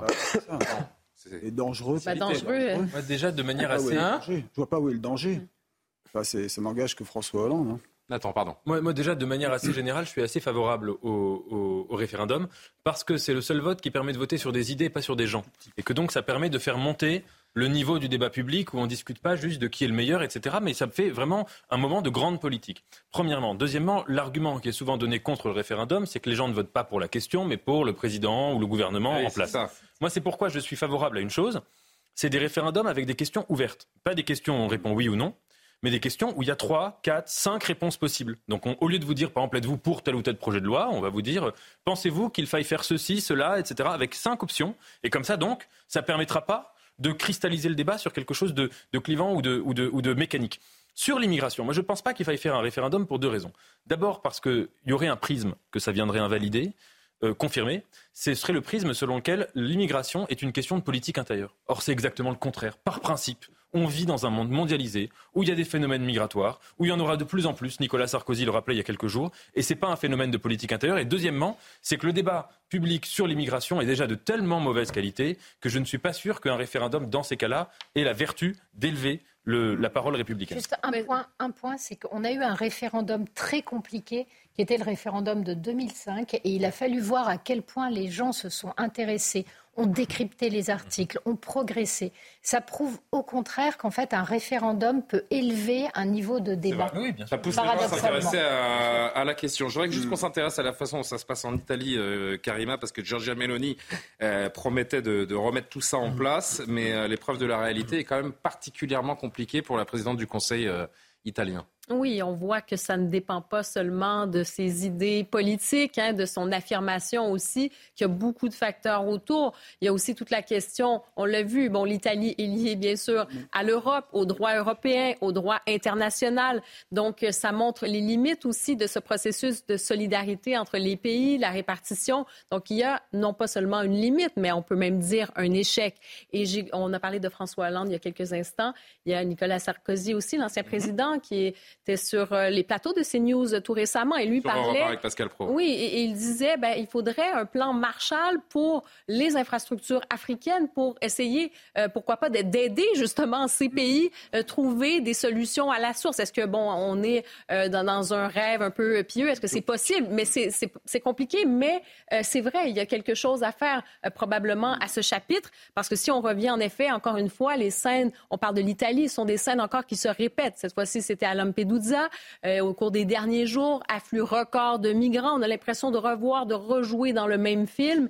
Et en l'espace de 24 heures, euh, on parle d'une centaine d'arrivées, centaines euh, de, c'est ça, d'enregistrements, de, de débarquements, et 4000 personnes donc au centre d'enregistrement de Lampedusa et le préfet qui dit, écoutez, c'est saturé, c'est saturé, appel à l'aide à Georgia Meloni, euh, faites quelque chose, ça, ne fonctionne pas.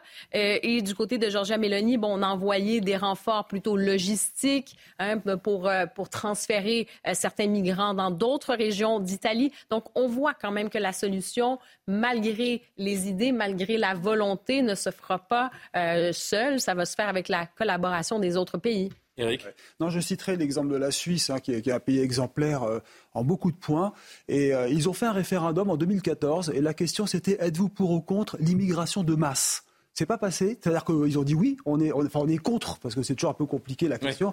On est contre l'immigration de masse. Et ça ne veut pas dire qu'il n'y a plus d'immigration du tout. C'est qu'en Suisse, vous avez une immigration contrôlée et positive. Vous avez beaucoup de Bulgares, de Kosovars, de Bosniaques, euh, de Turcs, mais ils viennent pour travailler. Hmm. Et ils ont un travail. Hmm. Et le pays est quand même malgré tout petit. Donc, vous savez, il est saturé, ils n'ont pas de place. Et vous êtes passé de 8 à 9 millions d'habitants en très peu de temps, parce que justement, il y a cet afflux naturel d'immigration, mais qui n'est pas massif, qui est contrôlé. Dernier mot. Juste pour dire que la France est le cinquième donateur mondial. Euh, en 2022, c'est 16 milliards qui ont été donnés à l'aide internationale. On est un pays qui donne énormément à l'aide internationale et ce qu'on voit, c'est que ça ne donne euh, aucun résultat, en tout cas, sur la gestion de l'immigration, pour l'instant. Un référendum sur l'immigration, bon, a priori, euh, il ne verra pas le jour euh, Mais pourquoi on connaît, la réponse de toute façon. Il n'y a pas besoin de référendum. Ce que les Français veulent, ce sont des mesures. C'est sûr. Et une loi. réponse, on la connaît. Et une, loi assez forte pour changer la situation. c'est ça. C'est une façon de dire faites quelque chose pour une fois, parce que le message, il a quand même passé. Il y a des. Bah oui, mais il y a des sondages. Il y a quand même le vote aussi. À un moment donné, les politiciens, il y a aussi les politiques. Il y a un manque de courage politique dans certains cas. Maureen Vidal, prête? Je suis prête. C'est dans trois minutes, le prochain journal. À tout de suite. Soir Info, le retour, la dernière partie, 23h30, le journal de Maureen Vidal.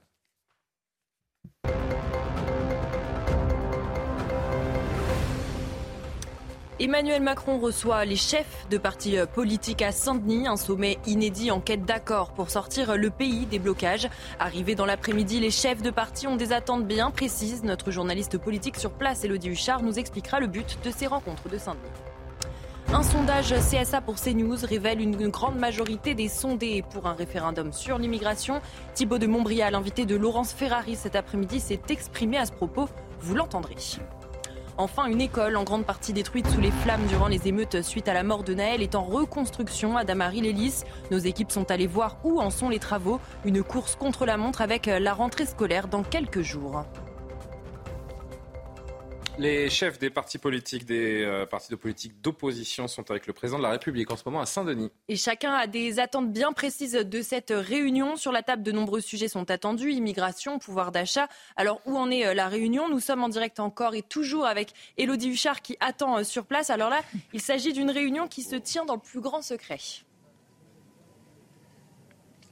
Oui, exactement, euh, Maureen, parce que la volonté aussi de l'Elysée, c'était que rien ne filtre, qu'il ne puisse pas y avoir de communication avec euh, l'extérieur. La presse est tenue euh, à l'écart. Jusque-là, c'est assez logique en général quand le président de la République tient des réunions qui sont à huis clos. Mais ce qui est un peu plus original, c'est qu'il n'y a aucun conseiller présent dans la salle, pas plus pour le président de la République que pour les chefs de parti. Leurs conseillers presse sont bien souvent avec nous aux abords de la réunion. Et puis surtout, impossibilité de communiquer avec l'extérieur via les téléphones portables avec des brouilleurs qui ont été mis en place. Les participants à cette réunion n'ont le droit à leur portable que lors des pauses qui sont relativement courtes et surtout euh, très rares. Ce qu'on sait aussi, c'est que euh, ces discussions, eh bien, euh, elles s'éternisent. Beaucoup de retard a été pris dès la première table ronde, entre guillemets, qui traitait de l'international. Plus de 4 heures de discussion. L'exercice est le même. Chaque parti est venu avec des propositions très concrètes. Le président de la République, la première ministre les écoute. Et puis ensuite, il faut tenter, en tout cas, de s'accorder sur des mesures précises, des mesures qui ensuite pourraient avoir avoir euh, un chemin soit à l'Assemblée nationale, soit par voie euh, référendaire. Maintenant, évidemment, ce qu'on attend tous, c'est la sortie enfin de ces chefs de parti. Certains ont déjà prévu de prendre la parole pour qu'on puisse savoir un peu ce qu'ils ont pensé de cette réunion et si oui ou non il y a eu des accords et si oui, sur quel sujet. Merci beaucoup, Elodie euh, Huchard. Bonne nuit devant euh, ce bâtiment à Saint-Denis avec, euh, avec Laurent Sélarié. Bon courage. Euh, on enchaîne avec ce sondage CSA pour CNews. 65% des Français sont pour un référendum sur l'immigration. On en parlait il y a quelques minutes. Et 35% sont contre.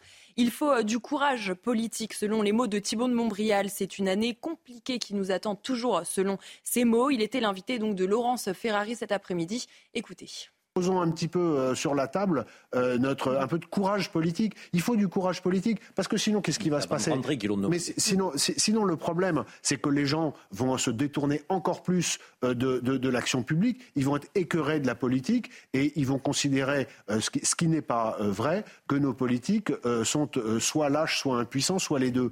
donc, eh bien, je pense que nous arrivons à un temps qui va être celui véritablement du courage politique. Cette année va être très compliquée. Il faut que dans la vie quotidienne dans le Paris que verront euh, les touristes venus du monde entier, ce soit pas, euh, le, ce, soit pas, on n'ait pas l'impression d'être dans une ville du tiers monde.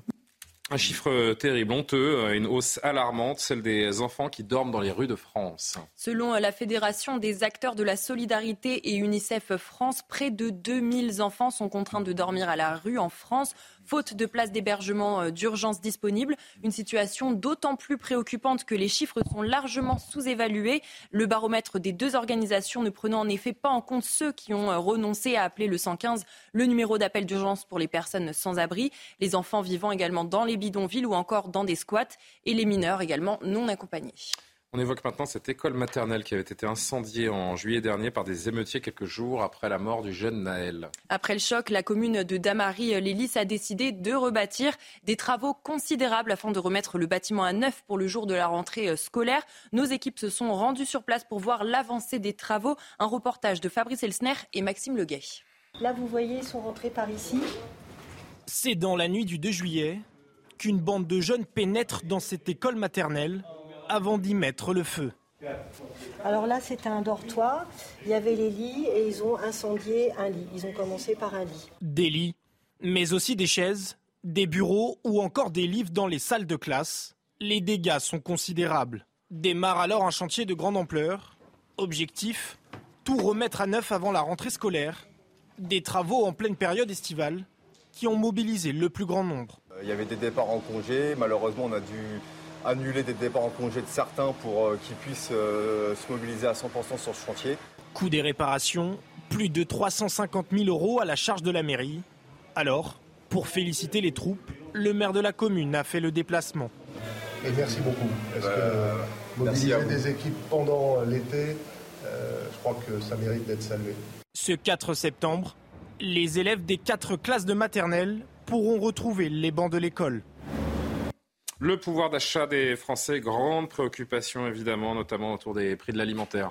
Du coup, euh, les acteurs de la grande distribution ont pris euh, les choses en main puisque selon eux, les prix ne vont pas baisser euh, dans les supermarchés. Réunis à Bercy, ils ont demandé à Bruno Le Maire, le ministre de l'économie, de pousser les industriels aux renégociations. Écoutez-les. Le bilan, il n'est pas satisfaisant. Hein. C'est simplement 10 euh, à 15 fournisseurs qui ont accordé des, baisses de prix. C'est pas ce qu'attendent les Français. Donc le ministre prend le sujet, verra les industriels demain. Le sujet, c'est quoi? Effectivement, comment faire baisser les prix? Euh, Au printemps, il a été question que 75 grandes multinationales baissent les prix. Et le constat qui a été fait ce matin, et, le ministre en est bien conscient, c'est que sur les 75, il y en a une dizaine qui ont joué le jeu et il y en a donc euh, plus de 60 qui n'ont absolument rien fait, si ce n'est décrocher le téléphone. dernière image, Maureen, je lis ma fiche, hein. j'ai hâte de voir les images. Aujourd'hui en Espagne avait lieu un événement très important la fête de la tomate. Et oui, à Bugnol, à côté euh, de ah Valence, la tomatina s'est déroulée ah, avec des tonnes de tomates jetées sur euh, les participants et dans la rue. Une bataille de tomates géantes, hein, tout simplement, qui a lieu tous les ans et qui est une vieille tradition que je ne connaissais pas. Je, crois que j'avais déjà vu euh, ça en fait. Et je crois que c'était à Pamplune, non? Ça existe aussi pendant les fêtes de Pamplune, ça, non? Ou je dis une bêtise? Bon, d'accord, d'accord. D'accord. Mais c'est des tomates euh, fraîches Parce que c'est dommage quand Alors, ce sont des tomates euh, assez mûres pour qu'elles soient molles et. D'accord. Voilà. Donc elles sont impropres à la consommation, a priori. C'est pour ça qu'on se les jette à la. Parce que c'est quand même. On n'a pas, on peut pas laisser les images un peu là C'est fou. Hein. Ah, il y en a d'autres ou pas? Non, parce que vraiment, ça mérite un débat, de, je trouve. Ça mérite des commentaires, ce festival de la. Vous êtes déjà allé? Non. Non, on attend? On devrait faire ça ici?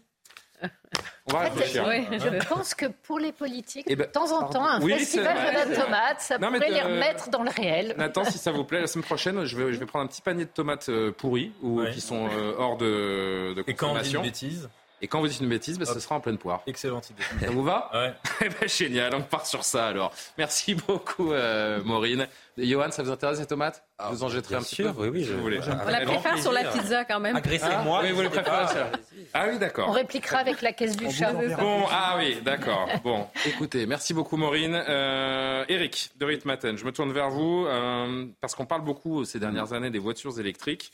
Mais euh, c'est vrai que c'est une véritable guerre qui a démarré euh, depuis un moment maintenant. Bruno Le Maire en a d'ailleurs parlé euh, au MEDEF. Mm-hmm. ce qui se joue tout simplement, c'est que la Chine est en train d'avaler la production et, les ventes mm. françaises ou européennes plutôt sur ce marché. Écoutez, je vais vous donner un chiffre. Elle est devenue le premier producteur mondial de voitures électriques. C'est quand même assez inimaginable. Hein. Et alors, quand j'étais au MEDEF avant-hier ou hier, c'était, j'ai écouté Bruno Le Maire il parlait tout d'un coup de, ces usines qu'il a visitées lors d'un voyage en Chine. Il a rencontré des, patrons d'entreprise et un, patron s'est approché de lui et lui a dit un truc incroyable. Alors, on a Bruno Le Maire qui raconte, il le fera mieux que moi, mais vous allez écouter et c'est édifiant. On écoute. Je vois un magnifique véhicule avec un design formidable parce qu'ils sont allés piquer un designer européen avec une capacité d'accélération de 0 à 100 km/h, il y a sûrement des spécialistes ici, de 3,5 secondes. Ça peut presque faire une Ferrari. Je demande le prix. Pas pour en acheter, je vous rassure. Je n'ai ni les moyens, ni l'envie d'acheter un véhicule chinois. Mais quand même, je me renseigne. Je me dis, ça doit bien coûter 70 000 ou 80 000 euros, ça. Le président de BYD me dit, ces technologies meilleures que les vôtres, et on va les mettre sur le marché à 25 000 euros. C'est moins cher qu'une i208. Alors croyez-moi, on a intérêt à se dépêcher de changer nos normes, de les simplifier et de valoriser le contenu européen si on veut faire pièce à la montée en gamme des Chinois. Voilà. Et donc, écoutez, ça en dit long. Ça veut dire que là, on est euh, presque paumé.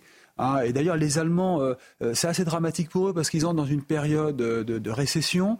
Euh, leur industrie souffre. L'automobile commence à, décliner sur le plan essence, puisque vous savez que en Europe, on va interdire les ventes de voitures essence à partir de 2035. Et pendant ce temps, la Chine, qui a ce qu'on appelle les terres rares, peut donc produire ses batteries à bas coût avec de la main-d'œuvre très bon marché. Et donc, elle prend la main sur le marché avec des véhicules qui feront rêver alors Bruno Le Maire dit qu'il n'a pas les moyens, mais je pense que 25 000 euros quand même, il, peut, il pourrait se l'offrir. Mais je ne le vois pas rouler en. Avec les ventes de son dernier livre. Voilà. Mais euh, en tout cas, il roulera peut-être pas avec une, un clone de Ferrari. Peut-être qu'il ne le sera pas. Euh. Mais c'est, non, ce qui est vraiment, si vraiment on veut être très très sérieux sur le sujet, mhm. c'est grave parce que les voitures chinoises, euh, qui sont peut-être très bien, je ne pas juger. C'est un secteur où on disparaît. C'est surtout qu'il n'y a pas de droit de douane au moment où les Américains mettent en place l'IRA, vous savez, c'est l'acte euh, qui va permettre de réguler euh, les, entrées sur le marché, puis ils veulent protéger leur marché, donc ils vont favoriser les investissements aux États-Unis. Et nous, là, on laisse faire. L'Europe est incapable de se mettre d'accord. Et paradoxe, si vous me permettez, Bruno Le Maire aimerait que l'usine BYD, qui est un grand constructeur chinois, cette usine vienne en France. Donc vous voyez, il y a un peu un double langage. Il ne faut pas trop froisser les Chinois parce que ah, c'est extraordinaire s'ils peuvent investir en, France ou en Europe. Mais à côté de ça, vous avez des voitures. Alors, les, marques françaises, je ne vais pas les citer parce qu'ils se battent vraiment euh, comme des lions. Hein. Mais la voiture, malheureusement, euh, la Mégane, prenons l'exemple, euh, électrique, j'ai vu les prix tout à l'heure, c'est 38 000 euros. vous vous rendez compte? Et pendant ce temps, les Américains font du dumping. Ils sont en train de baisser le prix des Tesla. Tesla qui a longtemps été le numéro un en production. Hein. Et là, maintenant, ils ont baissé de 5 ou 10, 6 000 euros en, peu de temps le prix des voitures. Donc, vous voyez, là, c'est vraiment une pression terrible sur les Européens. Et on risque de perdre la main et de voir des usines fermées, malheureusement, dans les, dans les années qui viennent. La Chine va rafler la mise, c'est une oui, oui, oui, c'est certain. Et surtout que alors vous avez aussi euh, le, projet d'avoir 10 constructeurs chinois en 2030. Je le rappelle, pas de droit de douane. Et euh, surtout, euh, aujourd'hui, des nouvelles marques qui se créent des marques de luxe. Et c'est là aussi le problème. Imaginez une voiture de grand luxe, électrique et pas chère, ça va faire mal. Merci beaucoup Eric. C'est vrai que ça fait peur pour euh, notre industrie. Alors Johan voulait dire un petit mot, puis Céline euh, également, on vous écoute. Non mais c'est pire que ça, parce que si, je ne me trompe pas Eric, on, on subventionne l'achat de véhicules électriques. Donc en quelque sorte, on contribue à euh, subventionner euh, l'économie et l'industrie chinoise. Donc c'est quand même gravissime. Il est effectivement urgent, comme vous le disiez, de revoir le logiciel parce que là, euh, effectivement, on, se met dedans tout seul, j'ai envie de vous dire. Céline? Et puis rappeler peut-être que derrière les constructeurs chinois, il y a l'État chinois derrière la production américaine, il y a l'État américain. Donc toutes ces industries sont adossées sur des États qui sont puissants, qui agissent, qui les protègent, qui protègent leur marché, qui euh, aident leurs industries à pénétrer les marchés des autres. Exactement. Et nous, c'est exactement le contraire que l'on fait en Europe. Il faudrait vraiment qu'on se réveille. Un dernier thème que je voulais euh, aborder pour euh, les, dernières minutes qui nous restent à passer euh, ensemble. On vous parlait et montrait hier le sondage CNews sur le port de l'abaya à l'école. Je rappelle qu'une écrasante majorité de Français est pour l'interdiction de ce vêtement à l'école pour régler le problème de tenue vestimentaire. Certains militent pour l'uniforme, la tarte à la crème qui revient comme très souvent ou le retour de la, de la blouse bleue. avant qu'on en discute quelques minutes, écoutez Louis Alliot, parce qu'il est le maire RN, vous le savez, de, de Perpignan. Il souhaiterait faire dans sa ville l'expérimentation. on va avoir là une idée un peu du paysage éducatif euh, à la fois local et français, parce que je pense que c'est une nécessité. Je pense que c'est attendu par les parents d'élèves, par hmm. beaucoup d'enseignants. Le ministre, j'allais dire, a lancé la balle avec son affaire d'Abaya. Eh bien, ça permettrait de régler les problèmes d'Abaya et du reste. Est-ce bien utile, Céline Pina le problème, c'est la baguette magique pour régler les problèmes En fait, c'est plutôt pour les fuir. C'est-à-dire que soit vous estimez qu'à l'école, on peut imposer certaines choses aux élèves. Et euh, ça peut être euh, effectivement de ne pas avoir de signes prosélytes liés à la religion. Ça peut être aussi de ne pas arriver en soutien-gorge à l'école parce que tout simplement, ce n'est pas approprié. Et qu'une des choses que doit transmettre l'école, ce sont les codes.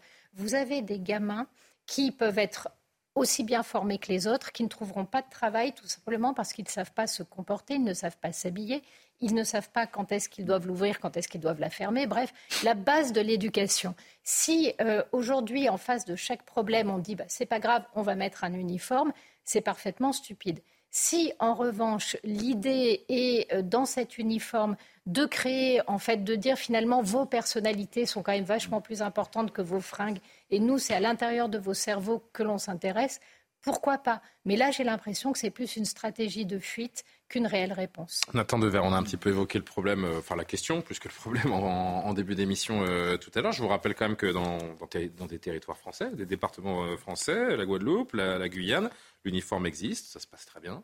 Qu'est-ce qui vous, qu'est-ce qui vous gêne, vous, avec l'uniforme? Moi, je trouve ça vraiment, mais vraiment affligeant euh, de A à Z. Encore une fois, quand on a une école qui va mal, de faire diversion sur des non-sujets. L'abaya, juridiquement, ça va probablement se heurter contre un mur parce que cette histoire n'a aucun sens. Mais aucun sens. C'est un autre sujet. Et l'uniforme, encore une fois. on est un peu dans le même sujet parce que finalement, cette question de l'uniforme, elle arrive après le débat sur la baya. Hein. Vous, euh, oui, vous avez tout à fait raison. Et il y a une corrélation qui est très intéressante. Uh-huh. Qu'est-ce que les gens reprochent à la baya reproche précisément que ce soit une religion et, que ce soit un vêtement qui uniformise le corps et qui uniformise l'individu dans un collectif imposé, etc.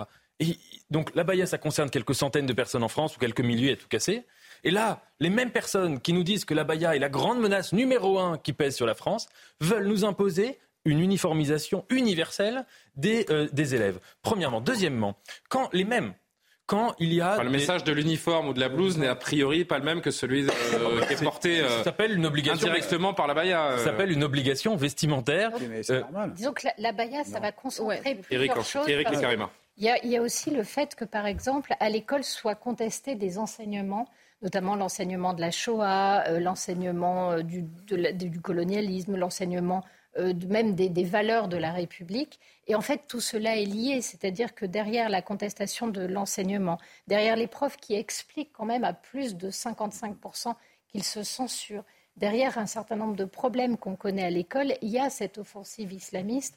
Et on a bien vu que les abayas, ce n'était pas spontané. C'est-à-dire que c'était un mouvement qui était lancé, le but du jeu étant de tester la résistance de l'école, comme le foulard l'a été en 89. On est exactement, c'est le même processus qui se reproduit avec la baya. Derrière, il y a des choses qui sont profondes et qui sont dangereuses. Très vite. Et puis, comme je disais, Karima et, Eric vont donner leur avis également. Très rapidement, moi, je ne suis pas d'accord avec vous sur les deux points. C'est-à-dire que, d'abord, sur le point de la baya, je pense qu'en France, on a la maladie de ne rien comprendre à la religion. Hein. On est le pays, un des quatre pays les plus athées du monde, quatrième pays le plus athée du monde. La religion, ça nous dépasse. Il y a une sorte de truc, ça rend les gens malades et névrotiques. Moi, c'est l'athée que je suis, je ne fais pas la promotion de la religion. Les gens deviennent névrotiques face à la religion, ils n'y comprennent rien. Ce qui fait que la France devient la risée du monde, hein. pas seulement du monde arabo-musulman, du monde anglo-saxon aussi. Et euh, si vous voulez, euh, euh, c'est pas du tout cette vision-là qu'une abaya, c'est forcément un signe d'intolérance. De... C'est complètement lunaire et c'est à côté de la réalité de la phénoménalité de la vie religieuse. Et deuxièmement, deuxième maladie de la France, la France n'aime plus la liberté. Donc, si vous voulez, le fait qu'une majorité de la population française soit favorable, en fait, à la régression d'avant mai 68, tout ça, c'est de liquider tout l'héritage de mai 68, ce qui était déjà présent dans la manière dont les gens étaient amoureux du masque. Hein. Ils avaient ce désir comme ça de cacher les visages, etc. Il faut pas que le rapport soit. Mais évidemment, c'est le rêve de l'uniformisation. Non, mais il, faut, un peu loin. Il faudrait faire le bilan de ce qu'a donné l'héritage de mai 68 aussi. Pardon. C'est pas faux. C'est pas Ça a été formidable mai 68. Karim Abric et euh, Eric Dorit-Maten pour un avis. Moi, je fais la distinction quand même entre l'uniforme imposé partout. Moi, je suis pas favorable à ça. C'est-à-dire, je, suis quand même pour la possibilité que les écoles aient le choix sur l'uniforme parce qu'il y a quand même certaines vertus. Cela dit, pour la baillage, je pense pas que c'est un non-sujet. Au contraire. Quand on regarde les sondages, qu'on voit que 8 Français sur 10 approuvent cette mesure, c'est que je pense que ça répond à un malaise profond. Et l'école, en tant que telle, elle est la cible. Donc, il y a plusieurs atteintes, que ce soit la laïcité. L'école lutte contre le l'école lutte contre l'entrisme religieux. Et l'État qui peine à envoyer un message clair euh, sur ces, sur ces questions-là, je pense que par la Baïa, bon, ce n'est pas parfait. Je pense qu'il n'y a aucun système qui est parfait, mais pour une fois, l'État a envoyé un message assez clair sur cette direction, euh, sur cette préservation de la laïcité et sur le message. Parce qu'effectivement, peut-être que c'est pas euh, un, on va pas refaire le débat sur l'habit religieux ou culturel, mais il y avait quand même un message envoyé. C'était demandé par des professeurs, par des directions d'école. C'est une véritable patate chaude. Et je pense qu'il fallait envoyer un message clair. Et c'est peut-être pas plus mal que l'école renoue euh, peut-être un jour aussi ah avec une forme de contrainte pour, euh, pour les élèves. Non, mais ça, éviterait aussi, surtout, euh, le déferlement des marques dans les écoles. Il y a ça aussi. Hein. C'est pas normal que les enfants. Oui, après, enfin, ça, je veux bien. mais vous mettez l'uniforme, vous avez les chaussures hein, qui seront de marque. Juste une seconde, je parle pas d'un uniforme à style l'université d'Oxford, mais en tout cas, avoir euh, une blouse bleu marine ou un pull bleu marine, c'est le minimum. C'est une tenue vestimentaire recommandée pour l'école laïque française. Ce serait ça, mon idée. Bon, on attend vraiment 5 secondes, mais. Une phrase. Oui. Je trouve que ce qui est dommage, c'est que sur l'éducation nationale, la droite a des choses à dire intéressantes. Le latin, la défense des langues mortes, la défense des langues mortes, l'éducation, le niveau qui descend. Et elle rentre dans des sujets qui sont absolument insignifiants au regard de ses propres thématiques hein, qu'elle devrait porter. Bon, on aura l'occasion d'en reparler. Carrément, je suis vraiment. Je c'est juste que c'est un sujet j'ai une minute qui sort de l'école aussi. C'est que c'est ça l'affaire, c'est que ça sort de l'école aussi. C'est pas uniquement quelque chose qui concerne l'éducation nationale. Dans vos kiosques demain? La presse nationale, euh, d'abord, avec le, Figaro qui euh, fait un état des lieux sur, euh, sur la drogue et les villes moyennes dans la spirale de la violence, la guerre des dealers et les règlements de compte racontés encore par le Figaro qui nous parle de la situation, bien sûr, au, Gabon en une. Le Parisien aujourd'hui en France et ces chiffres noirs des agressions sexuelles. Selon une note de police, les plaintes des voyageuses multipliées par deux au cours des dix dernières années. Les agresseurs ont entre 12 et 72 ans. Dossier à lire Libération et ce jeu de mots dont euh, Libé le secret autour de la du putsch donc qui a renversé le président Bongo, Gabon, Bongo, putché dehors. La Croix, là encore un jeu de mots, le pape en Mongolie, les nouvelles routes de la foi, les échos, la crise du euh, Made in Germany qui euh, inquiète Berlin, pas de hausse d'impôts hors fiscalité verte également concernant le, budget. Eric, mm, mm, votre quotidien préféré, donc, donc voici la une demain. La presse régionale avec Ouest France qui nous parle d'une belle année des, festivals. On craignait pour les euh, festivals, mais ça s'est plutôt bien passé euh, cet été. La bronchiolite, on peut voir sur le côté là, un, traitement immunisant dès septembre. Tiens, intéressant. Il faudra lire ça en page 5 de Ouest France. Demain, le Maine libre. Il y a eu un, enlèvement à Cure. Deux hommes ont été arrêtés. On pourra lire ça. Euh, qu'est-ce qu'on a? Les Caïmans 72, équipe de foot américain dans la Sarthe un tremplin pour l'avenir, intéressant. Euh, DNA, les DNA, l'Afrique d'un putsch à l'autre. François Cluzet, tiens, qui se raconte, qui raconte ses années collège dans les dernières nouvelles euh, d'Alsace. La Provence, qui nous parle des témoins de Jéhovah, hein, les raisons d'un regain. Là aussi, euh, dans les premières pages, un, dossier intéressant à lire donc pour la Provence. Et puis le Midi Libre, qui nous rappelle que c'est demain. C'est demain que la réforme des retraites entre en vigueur, demain 1er septembre, un dossier qui nous rappelle ce qui change. Demain, c'est le 31 août. Hein. Ah, oui. ah, oui. donc c'est après-demain alors. Ah oui, il y a un 31 C'est vendredi. je suis complètement perdu. Autant pour moi, merci de me reprendre. Euh, cher Comme chaque soir, on, va, on, a une nouvelle tradition et euh, j'ai décidé que ce serait euh, l'un des invités autour de la table qui s'y collerait les cartes de votre météo de demain commentées par Nathan Dever. Ah. Alors, Nathan, on va faire apparaître euh, les cartes, euh, nos vraies cartes pour demain, puis on vous, on vous écoute. Euh, Donc je dois voilà, il y en a 30 secondes, rapidement. Bah écoutez, il va, il va faire beau à Nice. Ouais. C'est un petit coucou à ma fiancée qui y est. Ah. Il va faire moche à l'ouest. On dirait. Les températures peut-être demain matin? Les températures. on les a pas les températures, les amis Est-ce qu'on peut, on, devine Non, non, parce que normalement on les a, mais Loubna va me répondre dans l'oreille. Voilà. Alors, ça c'est les températures demain matin. 17 à Nice, 13 à Paris, 14 à Brest. Bravo. Et puis demain après-midi, on va regarder les températures. Ah ouais. On vous écoute. Minimum. donc nous, on va avoir 21 degrés. Il n'y a pas que nous. Hein. Oui, non, mais je, je, parle de nous déjà. Je suis un peu égoïste.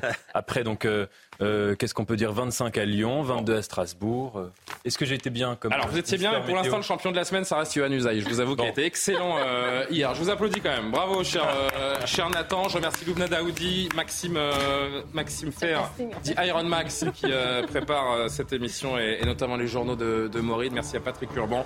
Bonne nuit. Soir Info revient demain.